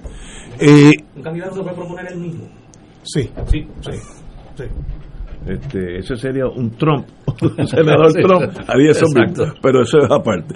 Ahora, senador Zaragoza, eh, ¿qué comisiones usted tiene, o alguna, o todas? Dígame, ¿por dónde vamos? Ah, eh, to- to- todo lo que dijiste. Algunas y todas. Tengo, tengo, tengo Hacienda, Asuntos Federales y, Junta de Control Fiscal, promesa. Bueno, pero es un montón. Sí. Digo, un montón de... Digo, hay un hilo de- conductor en todo eso, ¿verdad? Toda esta situación económica, fondos federales, presupuestos, o sea, todo ese es el ¿Pero hilo. esas son tres comisiones distintas o es una? Es una, es una, es una con esteroides. sombrilla, una sombrilla Sí. que tiene tres. Hacienda, y yo sé que usted sabe de eso, Hacienda es un trabajo casi full time, porque Hacienda es de la, de la agencia más importante en Puerto Rico y, y que tiene un montón de problemas, los cuales su señoría sabe más que nosotros de eso, ¿no? Pero, pero, perdona, perdona que interrumpa, la, la- la Comisión de Hacienda siempre ha sido un trabajo full time. Cuando la legislatura era part time, el presidente de la Comisión de Hacienda Era full time. era full time. Ah, no porque es que eh, es mucho trabajo, es distinto a los demás. Sí, pero como te decía también fuera del aire, pues aquí, en este cuatrienio pues particular, ¿verdad? Debido a la situación del país, pues hay ese hilo conductor, ¿verdad? Pues, pues asuntos federales, pues tenemos el, el issue de, de, Sí, promesa. de- de- de promesa, tenemos el issue de, de, la 154, que es el impuesto este de 4%, que Que constituye el importantísimo. 20% del presupuesto, y eso está pegado Eso con, con, con tape en la Pero pared. Pero eso es crucial. Eso, Sí. eso nada más sería una. si Dedique Eso a es una misión, más. eso nada más es una misión. Y no haga más nada con ese, porque ahí está el En términos 20%. militares, eso sería, eso Sí. nada más es un Bueno, una para, misión. para que la gente entienda, de cada dólar que usted tiene en bolsillo, todos nosotros, desde los millonarios hasta los pobres, 20% es, ese por ciento. Pero ese, ese arbitrio siempre estuvo pegado con chicle. Sí, sí, sí. El diseño implicaba que se tenía que... El problema es que se despegue mientras Bueno, esté pegado. pero fíjate pero, que- pero que- desde que se aprobó estaba siempre. que, que se tenía que eliminar. O sea, que Pero era Donald Trump, no era de- permanente. pero Trump desde el principio del cuatrienio de él, ¿verdad? Amenazó con eliminarlo y no lo hizo. Sí, roncó, roncó. Porque, no- no. la realidad es que ocasionaría tantos problemas que... Bueno, Pero también, bueno. también a nivel federal, pues está, pues, como tú dices, está lo, lo de, lo, lo de promesa, está eso, está lo de la herramienta para, para sustituir, aunque sea parcialmente, lo de la 936, ¿verdad? Una herramienta para traer la manufactura. Este, Eso, es- eso son cosas importantísimas para la economía de todos los puertorriqueños. Así que no- esto no es una cosa que afecte solamente a un Sí. grupito. Si, si tú traes una nueva planta adjunta, todo adjunta se beneficia y Ponce también, ¿sabes? Así que estas son cosas bien grandes eh, que hay que hay que darle todo el, el amor y el cariño posible. Ahora, eh, una comisión como esta está relacionada. Dale, Julio. Me voy a reír porque me acuerdo. Por la de- cara que tengo mientras tú me, estás me vas a preguntar. me, me río por tus aprensiones. Déjame, déjame pararme al lado de la puerta, espérate. El, senador anda con una mascarilla del color del partido de Trump. Bueno, es una mascarilla popular. ah, popular. No, en serio, en serio. Es evidente que es una eh, supercomisión que tiene que ver con la espina dorsal de lo económico en el país. Exactamente, exactamente. Ahora, la pregunta es la siguiente. El Partido Popular Democrático, que controla en este momento el legislativo llega a, esa situación con una propuesta económica o esa está por realizarse dentro de las posibilidades no. no no eh, bueno en, en, nuestra en la, plataforma del partido sí hay unas propuestas verdad eh, hay una hay una plataforma. Nosotros no controlamos el ejecutivo verdad que ahí también tiene su plataforma. Este ahí es cuestión de buscar unos puntos de coincidencia. Ahorita yo estuve reunido a la una de una par de horas estuve reunido con, con Manolo Sidre ya calentando los motores este eh, y discutiendo estos mismos temas, lo de la 154, este, la, herramienta para sustituir la 936. Eso es lo más importante. ¿Qué vamos a hacer con las con las pymes? Este, o sea, tenemos, y en eso, pues, bueno, ustedes conocen a Manolo, ¿verdad? sí, estuvo aquí en este programa. Sí, estamos, estamos bastante alineados, por lo menos en esos temas de cómo, de cómo reactivar la cosa. Eh, nosotros no hemos pagado nada de la deuda nuestra de sobre 100 billones de dólares hace 3, 4 años. 4 años. Cuatro años. Eh, me imagino que la Junta en algún momento va a hacer que se pague algo.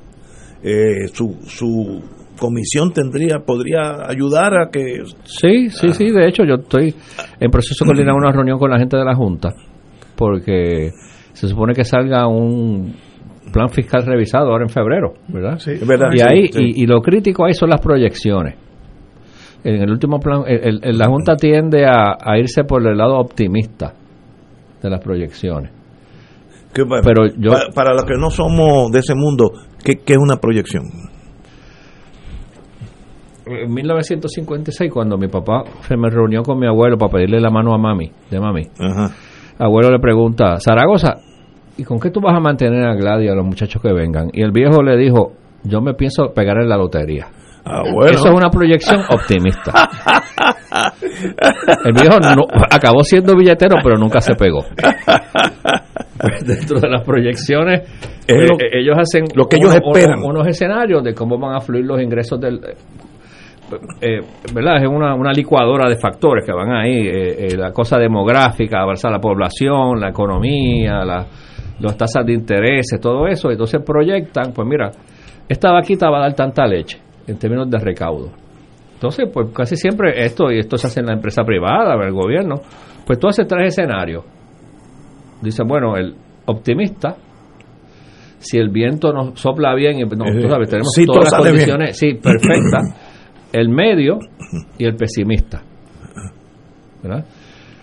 Lo que pasa es que yo creo que, oye, con esto de la pandemia, eh, sería sería atrevido irnos por el por el por el escenario por el escenario optimista tomando en cuenta que aquí todavía no acaban de llegar los fondos para los terremotos de recuperación de huracán María todavía eh, los fondos de FEMA y CDBG no acaban de llegar. O sea hay muchas cosas ahí es difícil proyectar 5 o 10 años para adelante ah. en tiempos normales. Imagínate en tiempos de pandemia esta semana pasada, Estudios Técnicos publicó sus proyecciones económicas. Estudios Técnicos es una firma de consultoría que la preside el amigo José Joaquín Villamil. Y el estimado que están haciendo de, crecimiento económico para este año fiscal corriendo es de 4.4%, negativo. negativo.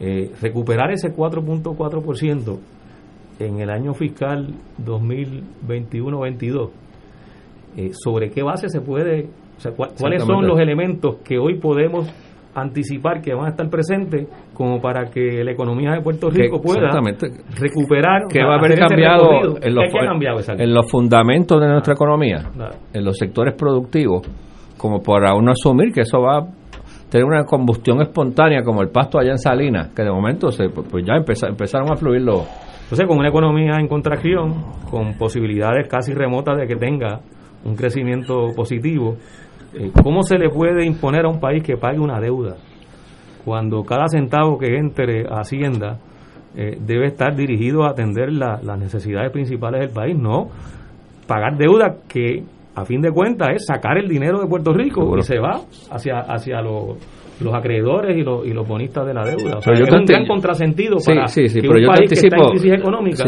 pueda salir de la crisis dentro del marco legal verdad que nos aplica con nos guste o no nos guste, pero yo creo que algo va a haber, que pagar. Yo pues la, la pandemia, pues lo que ha hecho es, este, si se va a pagar poco, ahora se va a pagar menos todavía. Y en esa reunión con, con Manolo Sidre, ¿se generaron algunas proyecciones? No, no, no. No estábamos calentando los motores. Sí, yo, tú sabes, diciendo, mira, Manolo, yo voy por aquí, a mí me, estos temas en Washington son importantes, tenemos que ver qué vamos a hacer con las pymes, porque las pymes están a punto del knockout. Las pequeñas y medianas empresas están, o sea, la están pasando bien duro, ¿qué vamos a hacer con eso? Eso es fundamental Este, ahora mismo, sí. eh, Entonces, para colmo, tienes al Banco de Desarrollo Económico muy débil, que no puede actuar casi, que sería fundamental ahora mismo, ¿no? Pero en esta situación que ustedes están describiendo, echar para adelante es bien difícil. Sí. Este, este, ¿sabes? Esto no es un camino fácil. Tenemos que ir con esa actitud para no pensar como hacer proyecciones en el aire, ¿no? Estamos en una situación muy crítica.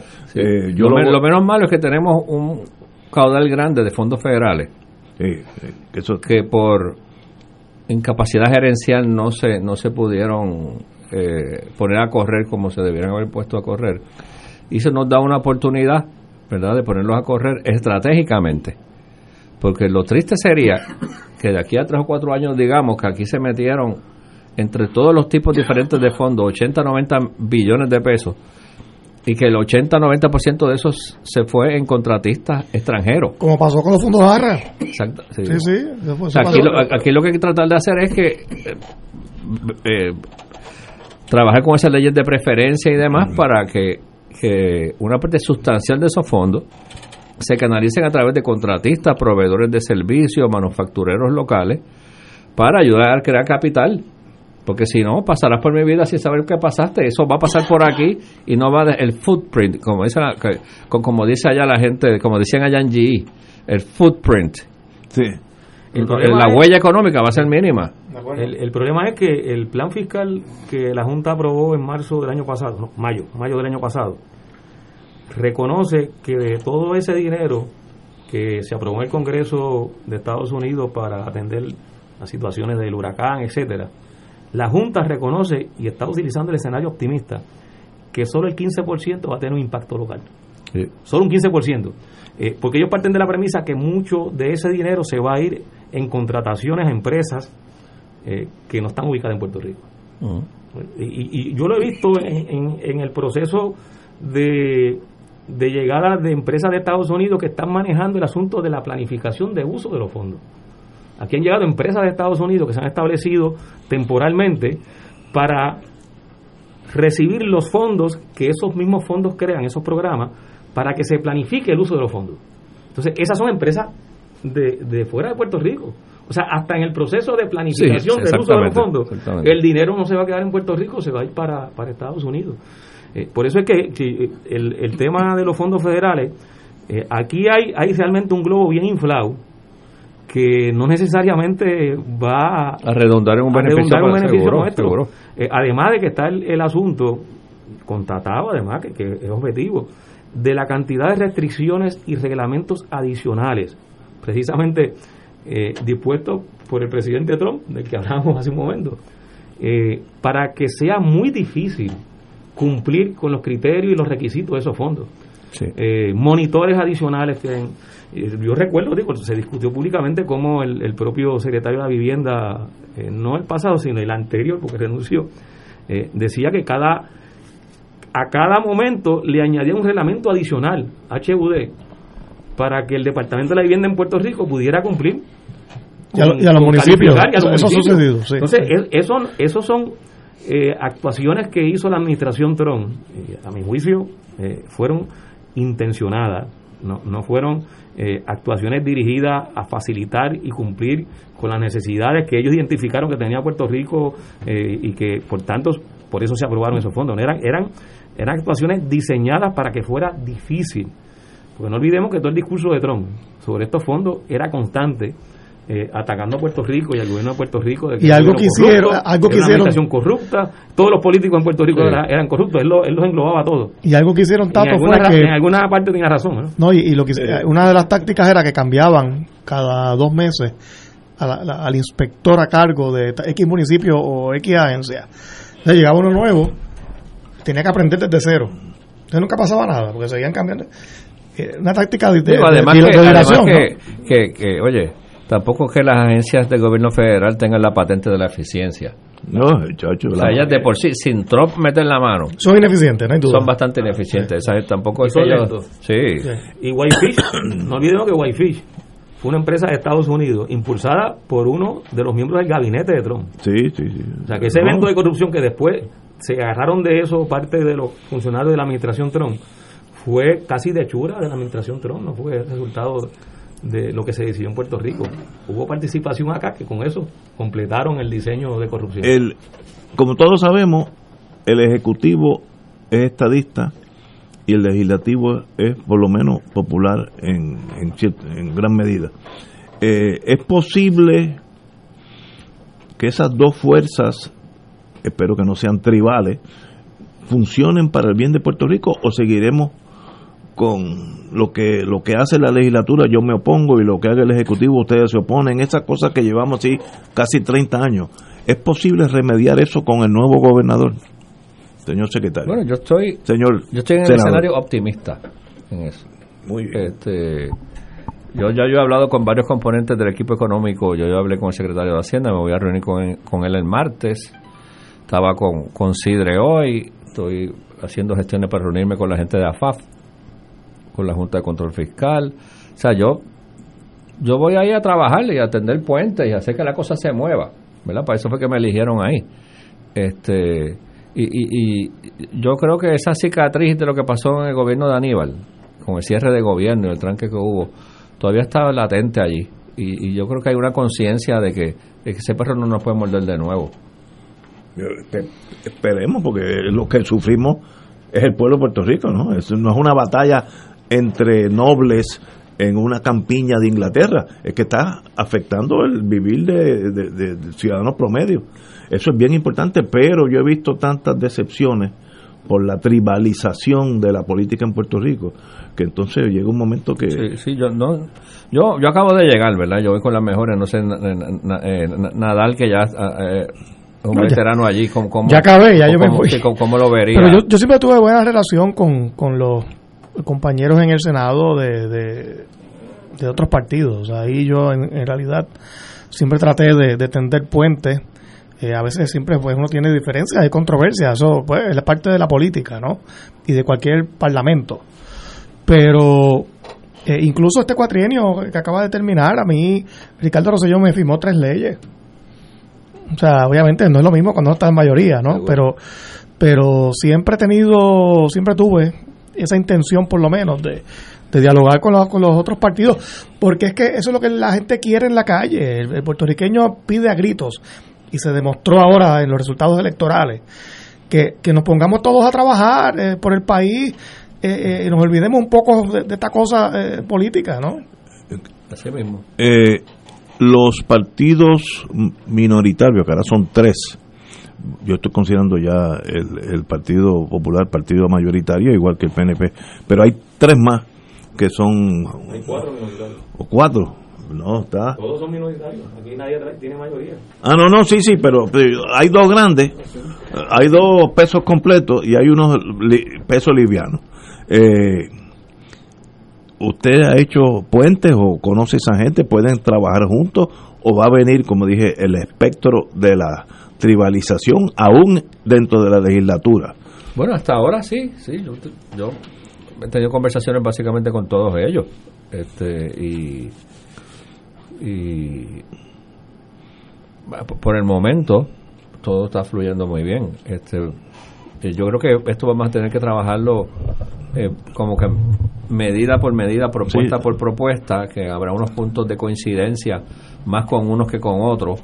Este, pero oye, ya, eh, oye, entre mis años de experiencia y tantos años dirigiendo empresas y administrando, uno se da cuenta que a veces, que, que en la mayoría de los casos, el punto más cercano entre, la ruta más cercana entre dos puntos no es una línea recta, es una curva.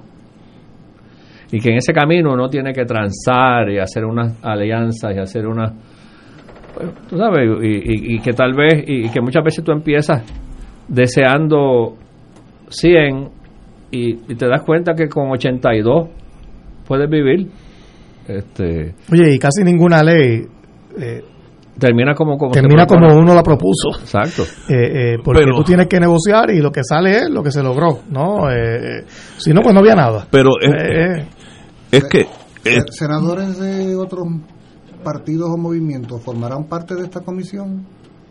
Sí, todos los todos los portavoces eh, son miembros ex oficio de todas las comisiones. Entonces me parece que en Victoria Ciudadana se van a turnar. Eso fue lo que leí. ¿Verdad? Bernabe y, y Ana Irma. Eh, Pipe es una. Que, María Lourdes, que es senador y portavoz. Eh, Bebe y, y Vargas Vidot. O sea, ellos, pues, al, para ser únicos, pues están, van a estar en todas las comisiones. tienen un reto ahí porque todos esos portavoces tienen turno.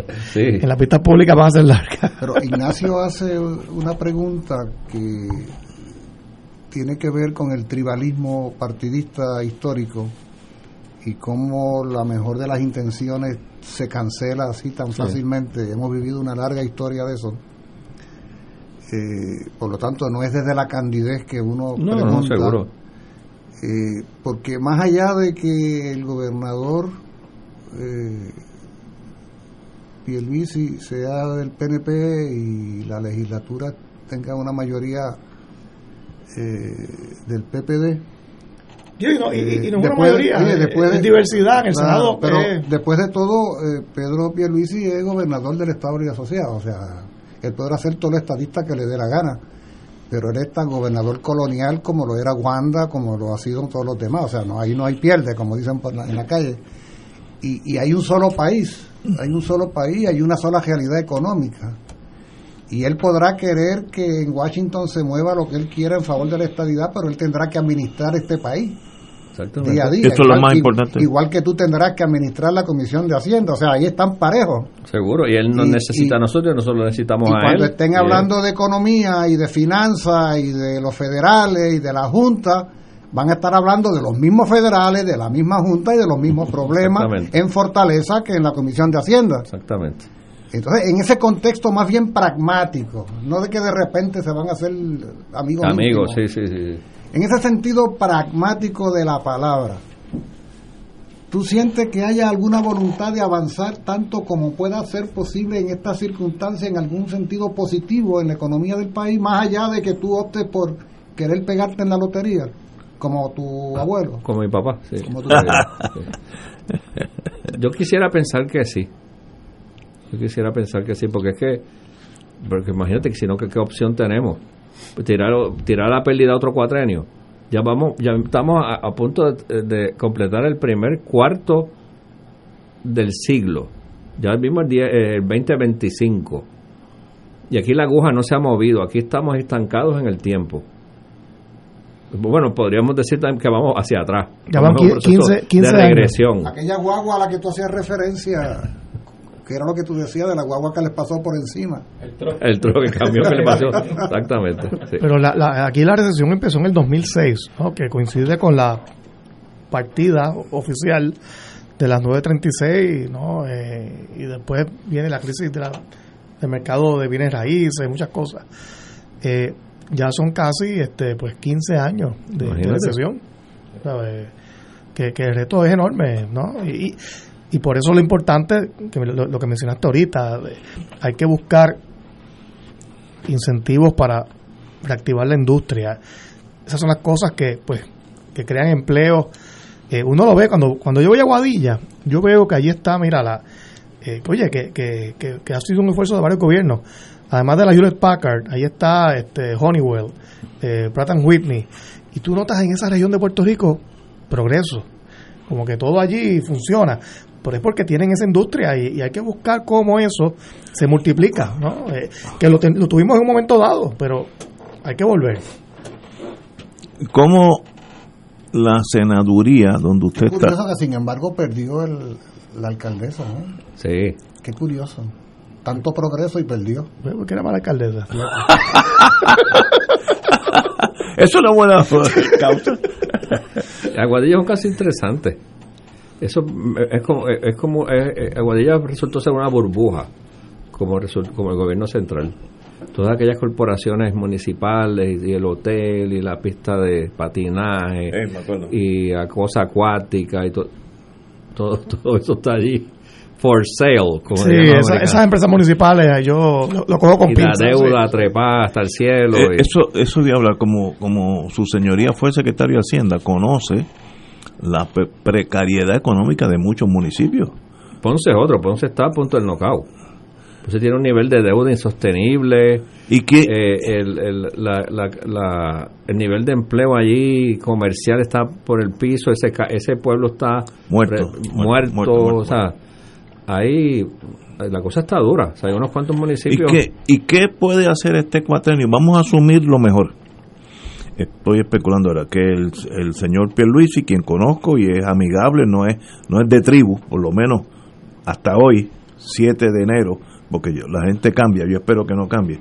Pero él es, toda su vida ha sido abogado en el, en el mundo corporativo y está acostumbrado a dialogar, porque en ese mundo se, se dialoga mucho más que en el mundo de tribunales donde estoy yo.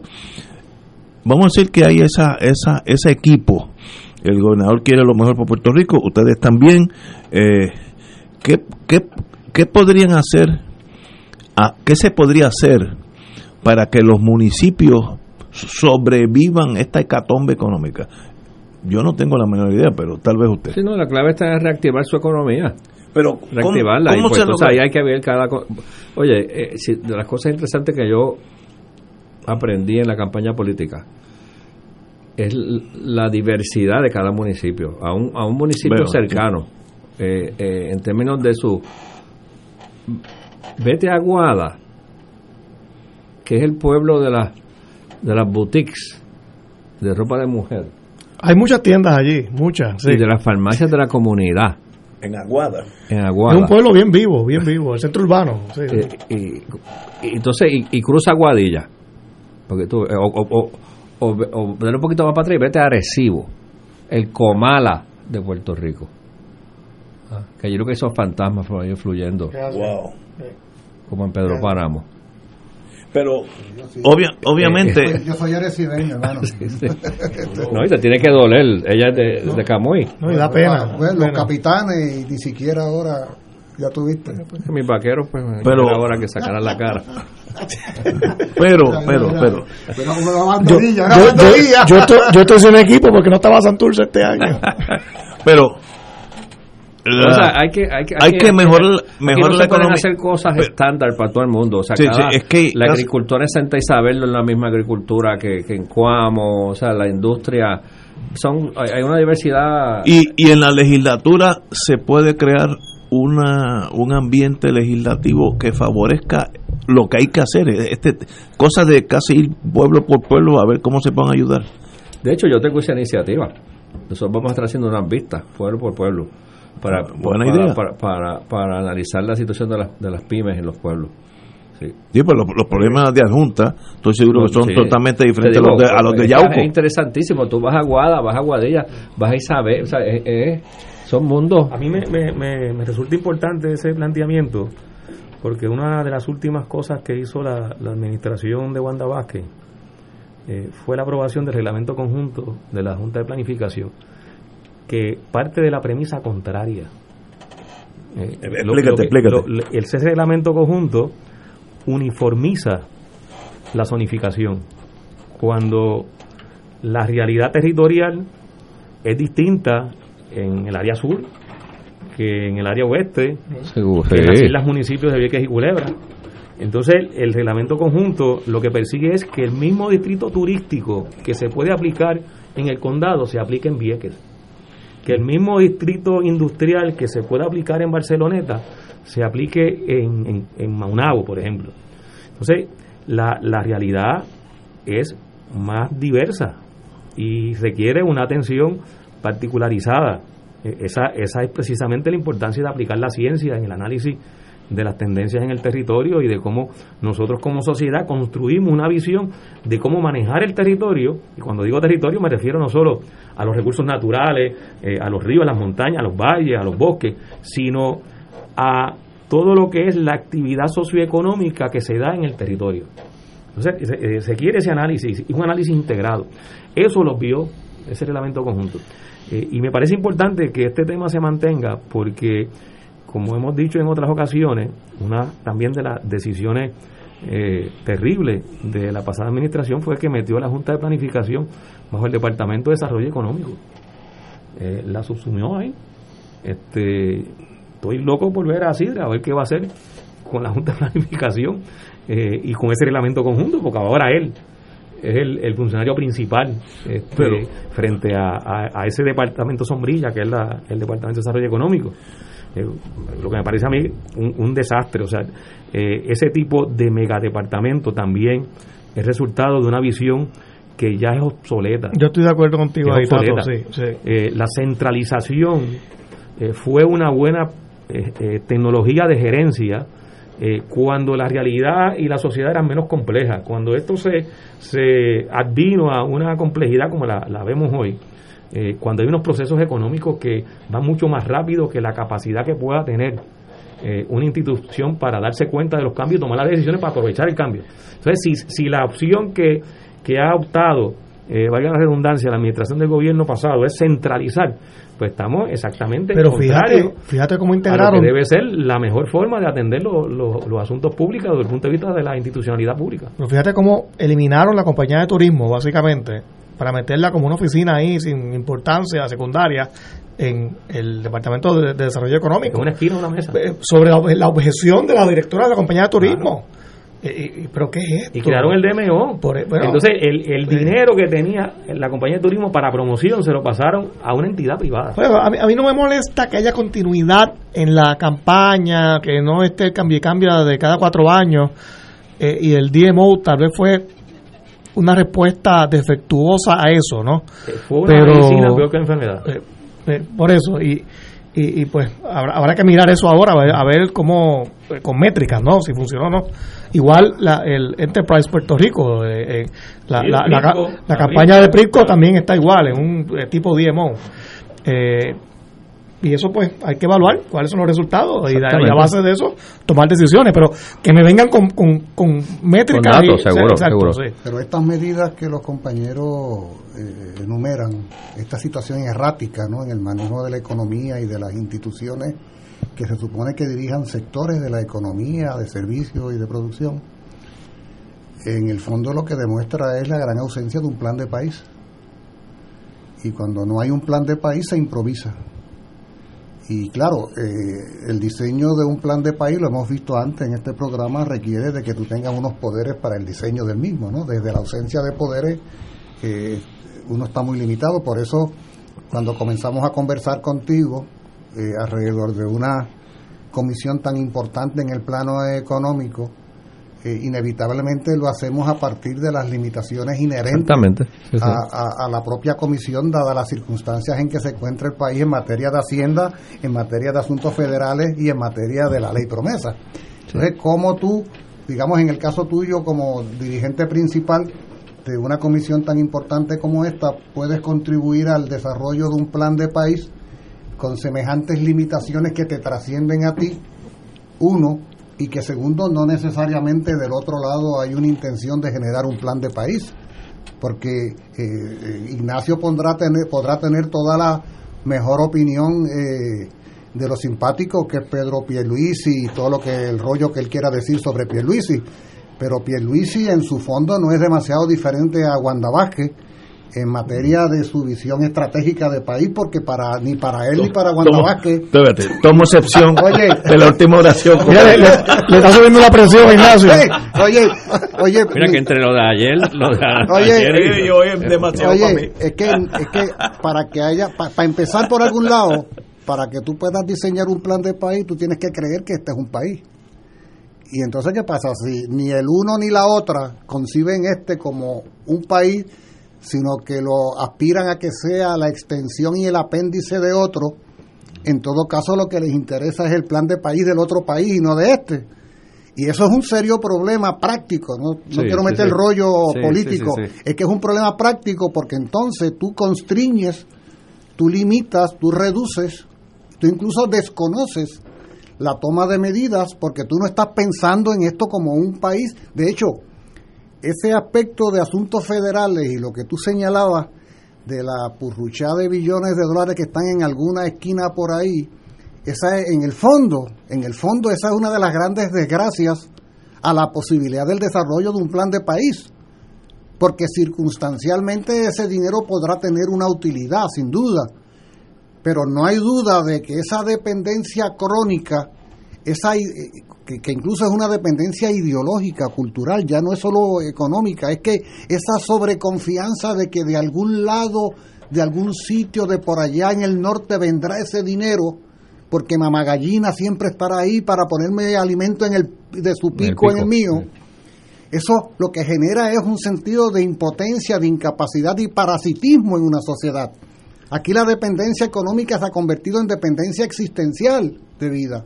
Y por eso la idea de un plan de país no prospera porque mucha gente se siente incapaz, porque este país no tiene la capacidad de diseñar un plan de país. Sí, no, Entonces, en ese de contexto, que yo sé que de- estamos hablando un lenguaje común, eh, eh, en ese contexto, de hecho, te, te confieso, te confieso, que, que- en algún momento conversando y escuchando a los compañeros pensaba que quien te asignó a esta comisión lo que hizo fue castigarte y, Sí. y quizás esté queriendo que tú quedes mal a la larga.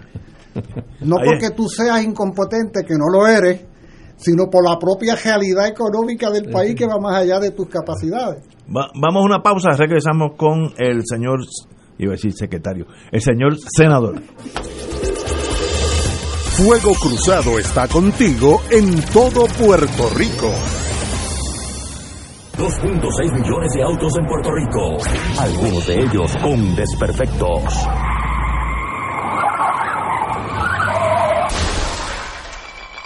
Autocontrol. Tu carro. Tu carro. Tu mundo. Lunes a viernes a las 11 de la mañana por Radio Paz 810 AM.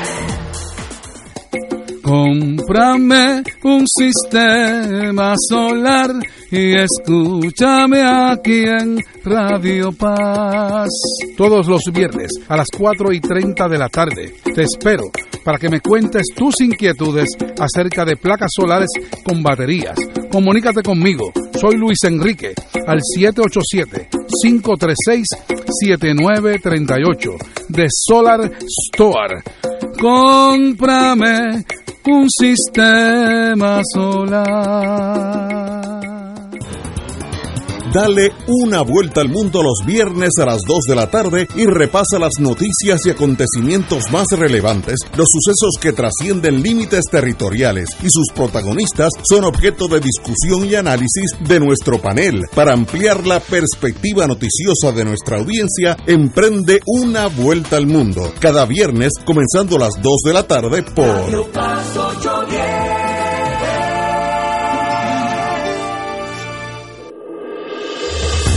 Fuego Cruzado, el programa de más credibilidad en la radio puertorriqueña, es ahora la tribuna abierta de análisis noticioso, con diversas perspectivas que exploran el trasfondo de lo que acontece a diario y cómo nos afecta. Escucha Ignacio Rivera y sus panelistas invitados de lunes a viernes en Fuego Cruzado en transmisión diferida a las 10 de la noche por Oro 92.5 FM. En Oro 92.5 FM, Radio Paz 810 y el Canal 13 estamos trabajando a tono con la emergencia que en estos momentos está viviendo Puerto Rico. Estamos ofreciendo nuestros servicios al máximo con el personal disponible según nos permitan las circunstancias. Si tiene un mensaje para ofrecer a sus asociados, clientes o personal, solo tiene que llamar al 787-349-7949, 787-552-0825 y nuestros empleados le comunicarán al personal de ventas para atender su necesidad. A nuestros clientes estén en comunicación con su ejecutivo o ejecutiva de ventas que continúan ofreciendo sus servicios como de costumbre. Recuerden los teléfonos 787-349-7949 y 787-552-0825.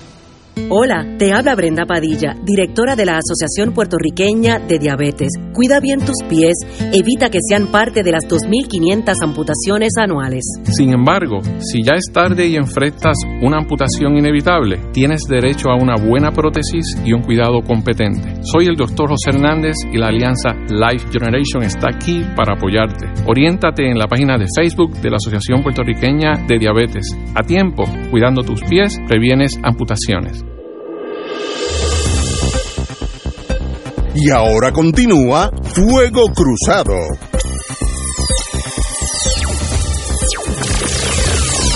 Amigos míos, estamos con el senador Juan Zaragoza y su reto para una economía que empezó en el 2005 a decaer con la ida de la 936 y ha ido decayendo paulatinamente como una chorrera para abajo y of course vino María, vino Irma, María, los terremotos, pues eso acelera esa bajada, no, no, es, no, es, no es la causa de la bajada en la economía, es que acelera ya un patrón que había.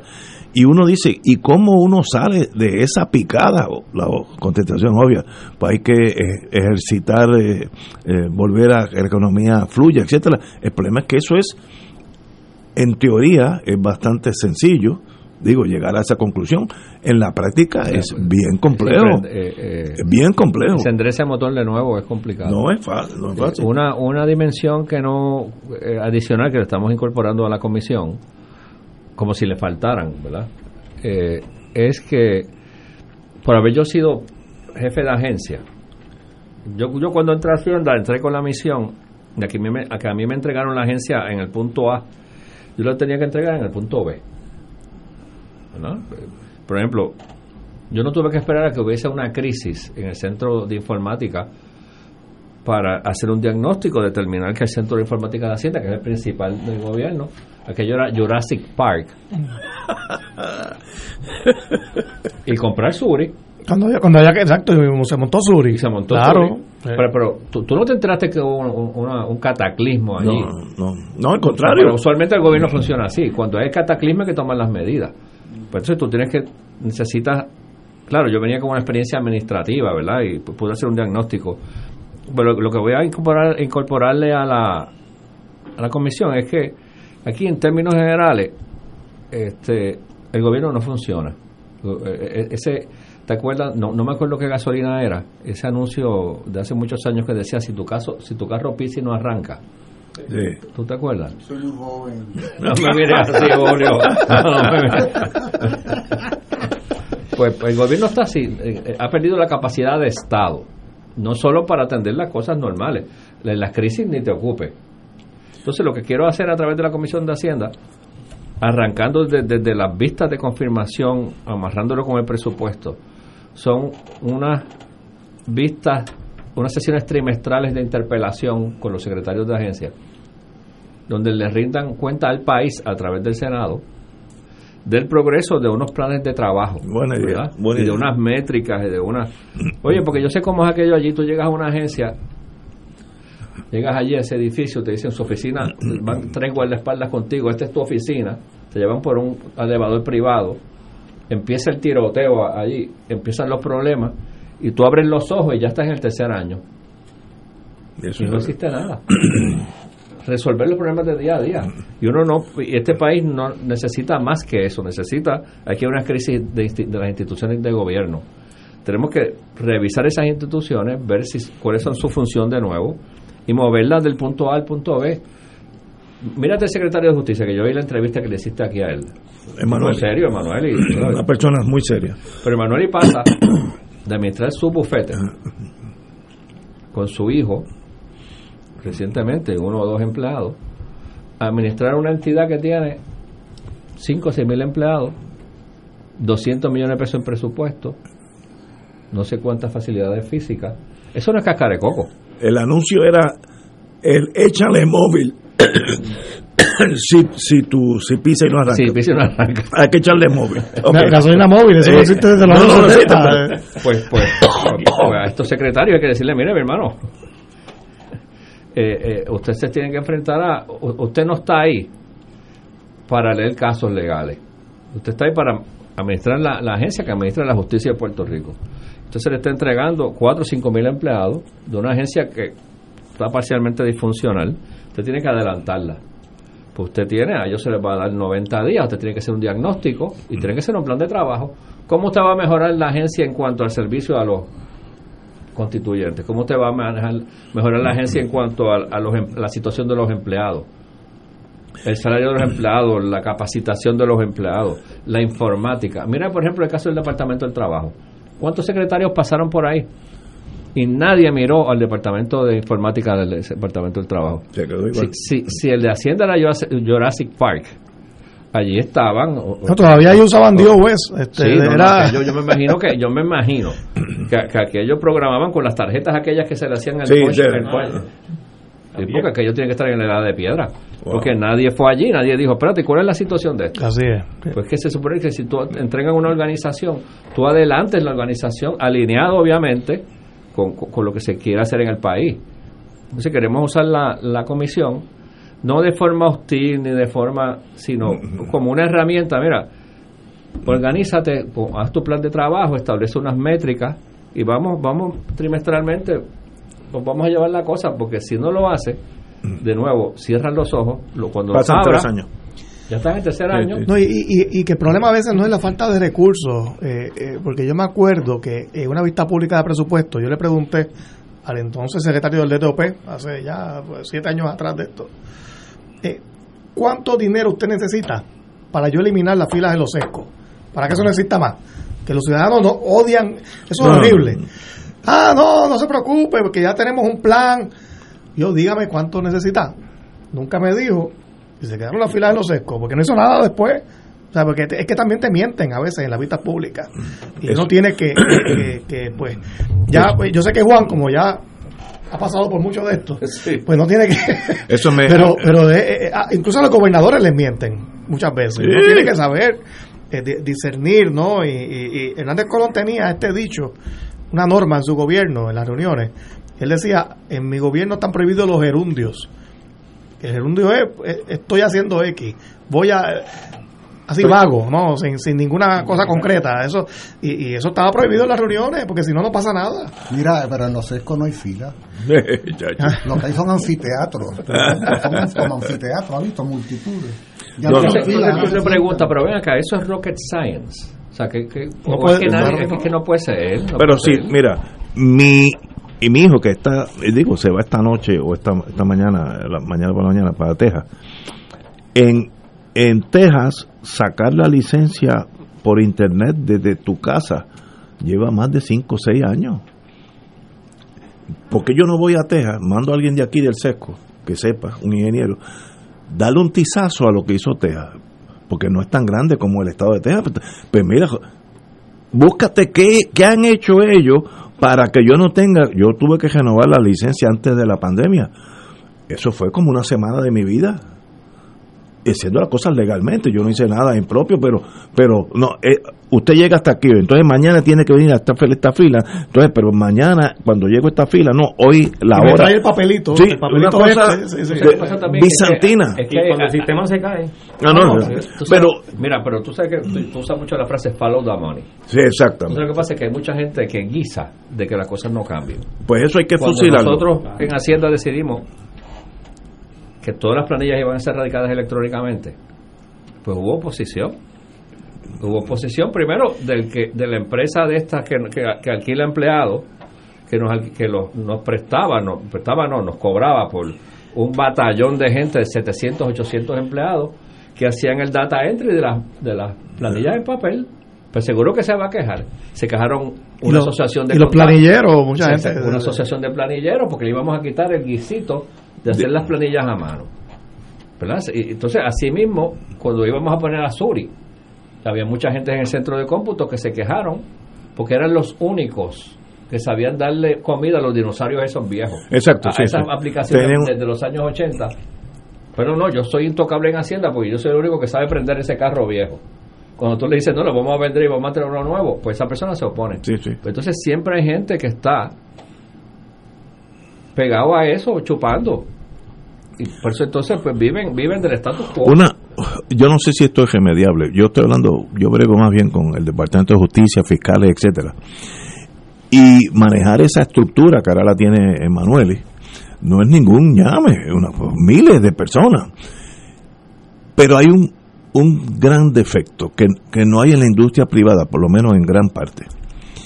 En, en justicia tú vas a tener un fiscal en Carolina, donde yo voy allí, el tipo sabe lo que va a pasar hoy porque se leyó los expedientes, obviamente se lo llevó anoche para su casa o llegó a las 4, 6 de la mañana, porque si no, no es posible. Uno va allí, él argumenta, si quedamos en algo, él me da follow up a los dos días, cuando está en corte tú te das cuenta que es competente porque, porque eh, eh, ha, leído lo que está pasando. Y en la sala de al lado, hay una boya, como en el Coast Guard, una boya que está ahí flotando y de, vez en cuando hace ton, ton, ton, pero no hace más nada y ganan lo mismo y suben de rango lo mismo, que es desalienta a ese que se está levantando, está llegando a la fiscalía a las 6 de la mañana, que los hay, hombres y mujeres, y que, que trabajan y, y por las tardes siguen con los casos para mañana y la boya que hace bom, bom, y, lleva, oye, es contentísimo y buena persona. Eso, no, no, no, lo, desalienta. Lo desalienta. Es frustrante. Tú tienes un sistema donde el jefe de esa entidad tenga la capacidad de decir, este es bueno, pues te voy a dar un aliciente, lo que sea, no sé, no sé si eso es posible en Hacienda, ¿no? Eh, vía, vía Hacienda. Porque si no, el bueno y el malo ganan lo mismo y suben lo mismo.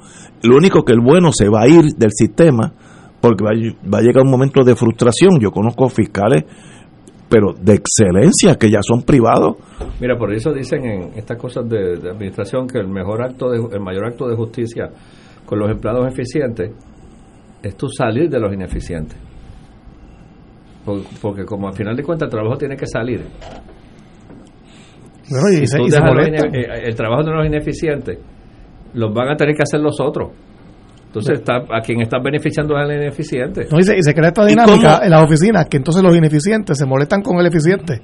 Ah, sí, sí, sí, sí, sí, eh, ese dicho de, de tantas de tantas eh, administraciones y entidades públicas, esto es para 30 años. Quiere decir, lo suave, porque este es, la premisa es, no no trabajes mucho porque esto es para 30. Como dijo el otro prócer. Y entonces entras en la problemática de la política, mayormente Colorado y Azules. Yo conozco un amigo que trabajaba para corrección, buenísimo, eficientísimo, ganó el partido que no era. Eh, él era colorado, vamos a hablar las cosas, él era colorado, pero es trabajador, me consta personalmente lo mandaron o para Fajardo o para Humacao a un sitio que era un cubículo sin elevador y estuvo allí tres años sin hablar ni una vez por teléfono, ni hacer nada. Estuvo tres años. Pues un ser humano menos que tú tienes en, la, en la estructura y eso... Y pagando un salario. Y pagando un salario, pero eh, no se volvió loco de, de milagro. ¿Cómo se rompe eso vía usted que va a estar en ese, en ese mundo de, poder legislar, sería maravilloso. Otra cosa, la permisología. Eso es la muralla de Berlín, comparado con, un, un, permiso de uso de una cosa aquí puede tomarte un año. Yo, yo tuve como abogado que ir a donde, a donde su señoría, como secretario de Hacienda, por frustraciones, que no, no había que hacer nada, todo era legal, pero el permiso no salía. Y no salía, y no salía. Un caso específico, un restaurante se mueve en el viejo San Juan, donde yo siempre estoy hangueando, como decimos allá, en el viejo San Juan, se mueve 200 metros, el mismo dueño, el mismo nombre, todo igual. El permiso de Hacienda de licor era como si hubiera llegado de la luna, moverse 200 metros. Es lo, pero eso eso detiene el país eso y cómo ¿Cómo se puede romper eso? Pues yo no tengo ni idea, ¿no? Los planificadores pueden ayudar. Bueno, ha, habido muchas propuestas para precisamente mejorar el sistema de permiso. Lo que pasa es que, en, efecto, el reglamento conjunto complica el proceso de permiso ahora, porque creó ahí realmente un Frankenstein con el reglamento conjunto. Y el, y el, el proceso de permiso y el proceso de planificación territorial eh, no son sinónimos. Eh, tienen que ver, están entremezclados, pero no son sinónimos. El proceso de permiso no debe ser tan complicado como en estos momentos lo es si se adoptan medidas, algunas de ellas tecnológicas. No es hasta hace poco que se creó el sistema unificado de, permisos, pero eso no existía. Y un permiso tenía un número en Hacienda y tenía otro en la Oficina de Gerencia de Permisos y tenía otro en Recursos Naturales y tenía otro en la Junta de Calidad Ambiental. Bueno, eso se ha ido manejando para que sea un mismo número de permisos. Eh, pero esa complejidad también es resultado de aprobación de leyes que no toman en consideración cómo se afecta la integración completa del proceso de permiso. O sea, cuando se aprueba que un lugar o un negocio que expende bebidas alcohólicas las vende, tiene que estar por lo menos a 100 metros de una escuela, pues eso tiene una implicación en el proceso de permiso. Es un, es un criterio que hay que considerar. Así que el que solicita permiso y va a vender bebidas alcohólicas y está a menos de 100 metros de una escuela, los legisladores acordaron que no se le puede dar permiso. No puede Pero, vender bebidas pero- alcohólicas. pero entonces si la persona te dice, el que va a abrir el negocio, ah, pero es que yo abro a las 6 de la tarde, ya no hay escuela funcionando, pues tiene, tiene sentido también. Por eso, pero la ley no, no, Y no la ley no consideración exacto, eso. sí, Claro, no pero- en consideración. Entonces, eh, se, se aprueban y yo creo que son medidas legales que son correctas. Tiene que cumplir con unos criterios de sanidad, si va a vender comida, si va a vender bebidas alcohólicas. Pues eso hay que inve- investigarlo. Eso no es que tú pones cumplir con las medidas de sanidad y ya, o sea, hay que investigar. Entonces la agencia tiene que tener la capacidad de investigar. Por aquí se le ha reducido también el presupuesto a las agencias que manejan los procesos de permiso. Recursos naturales, que tiene que opinar sobre el impacto que puede tener la solicitud de un permiso sobre los recursos naturales y el ambiente. Tiene hoy menos recursos que antes. Y tiene que tener eh, los funcionarios y el personal con el peritaje de poder decidir, mire, este proyecto afecta la calidad del agua de ese, de ese río. Y, y ese funcionario tiene que evaluar eso con criterios y con información. No puede ser porque él tiene la percepción. Tiene que tener criterio y tiene que tener información. Entonces la tiene que proveer el proponente. Pues claro que eso toma tiempo, pero esa es una forma de nosotros también garantizar que el proceso de permiso salvaguarde la integridad de nuestros recursos naturales. Eh, y que puede en ese sentido garantizar el mejor interés público, porque a fin de cuentas el sistema de permiso no tiene otro objetivo que no sea garantizar el interés público para que no impere la ley de la selva, que a mí me da la gana de poner el negocio que me dé la gana en tal sitio y no me importa el impacto que pueda tener en términos del ambiente comunitario, en términos urbanos, en términos del tránsito, en términos de estacionamiento, en términos de recursos naturales, en términos de seguridad, cumple con los criterios para que si hay un fuego, allí no muera gente. Todas esas cosas forman parte. Entonces, no es que pueden salir los permisos eh, de forma automática, es que tiene que haber una responsabilidad social y una responsabilidad pública para que esa actividad que se va a autorizar ocurra, no afecte segundos y terceros. Se puede mejorar sin duda alguna. Yo, yo, yo tengo la convicción de que todavía hay muchos espacios dentro del sistema de permisos que pueden ser mejorados. Pero no puede ser lo que plantean unos sectores económicos de que se dé el permiso y después se cumpla con los criterios. Que eso se ha planteado aquí, que es una barbaridad. Es una cosa atroz. Y, y tiene que ser con la responsabilidad Pero, que amerita el pero proceso. tampoco puede tomar dos años sacar el permiso. Depende, porque si el impacto ambiental. No, no, sí, pero Si, el si no tiene problema de impacto ambiental, cumple con la zonificación. La zonificación dice que ahí se puede establecer un restaurante. Lo que tiene que cumplir es con la capacidad del restaurante, que son cuestiones que tienen que ver más con la, con la cabida del lugar. Estoy de acuerdo, pero estoy hablando el comercio chiquito. Es sencillo, no hay no hay grande, no es rocket science como dice el, el Sobre todo cuando en el local ya había un negocio antes parecido. O sea, La- que- es que que está- o sea, no, no- no necesariamente por lo siguiente. Yo tengo, como eh, yo vi eso cuando estaba en la oficina de permiso del municipio de San Juan y cuando estaba en la compañía de turismo. Eh, viene un proponente y dice, mira, eh, tengo eh, esta propuesta de establecer un Londres aquí. Y, y de paso plantea, mira, y ahí anteriormente hay un bar. Son dos usos distintos. O sea, yo no te puedo evaluar el uso, el uso que me estás pidiendo, el permiso que me estás pidiendo a base de que ahí había antes eh, un bar, pero que tú quieres establecer un Londres. Es que estamos hablando de lo mismo. pero, pero sí, exacto. Lo Sí, que sí, estamos hablando sí, es, sí. dentro de la razonabilidad, hay eficiencia e ineficiencia.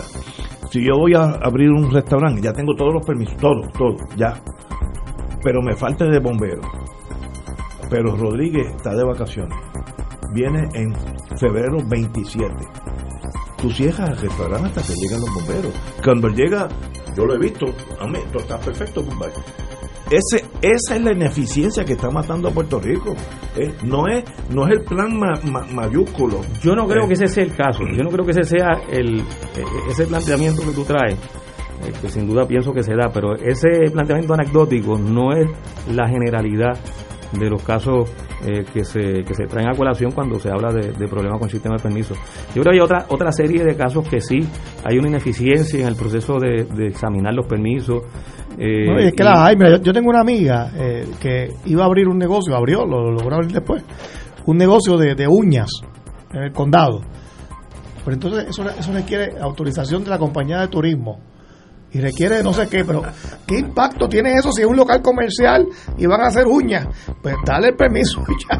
O sea, eh, porque tiene que esperar senador, meses. ¿no? Señor senador, he recibido muchas muchas noticias positivas. Tiene mucha gente que confía en su señoría, tal vez por su trayectoria anterior. Así que le deseamos lo mejor. Yo sé que usted va a vegetar cuando choque con esa burocracia, esas murallas de Berlín que están esperando por usted, pero métale caña y cuente. Julio, una palabra de ánimo de esa que tú siempre das para cerrar. ¿Tú, tú aspiras a, a ser candidato a otro cargo en las siguientes elecciones? No llega. Si hace un buen trabajo aquí, se queda. Porque me da la impresión de que te asignaron esa comisión Para sacarme de carrera. para sacarte de carrera. Se- señor senador, un privilegio tenerlo aquí. De verdad que estar con amigos es fácil. Y, y amigos talentosos, más fácil. Así que le deseo lo mejor. Gracias, gracias. Señores, tenemos que irnos. Así que mañana, ah, mañana es viernes. Así que estaremos aquí a las 17 horas.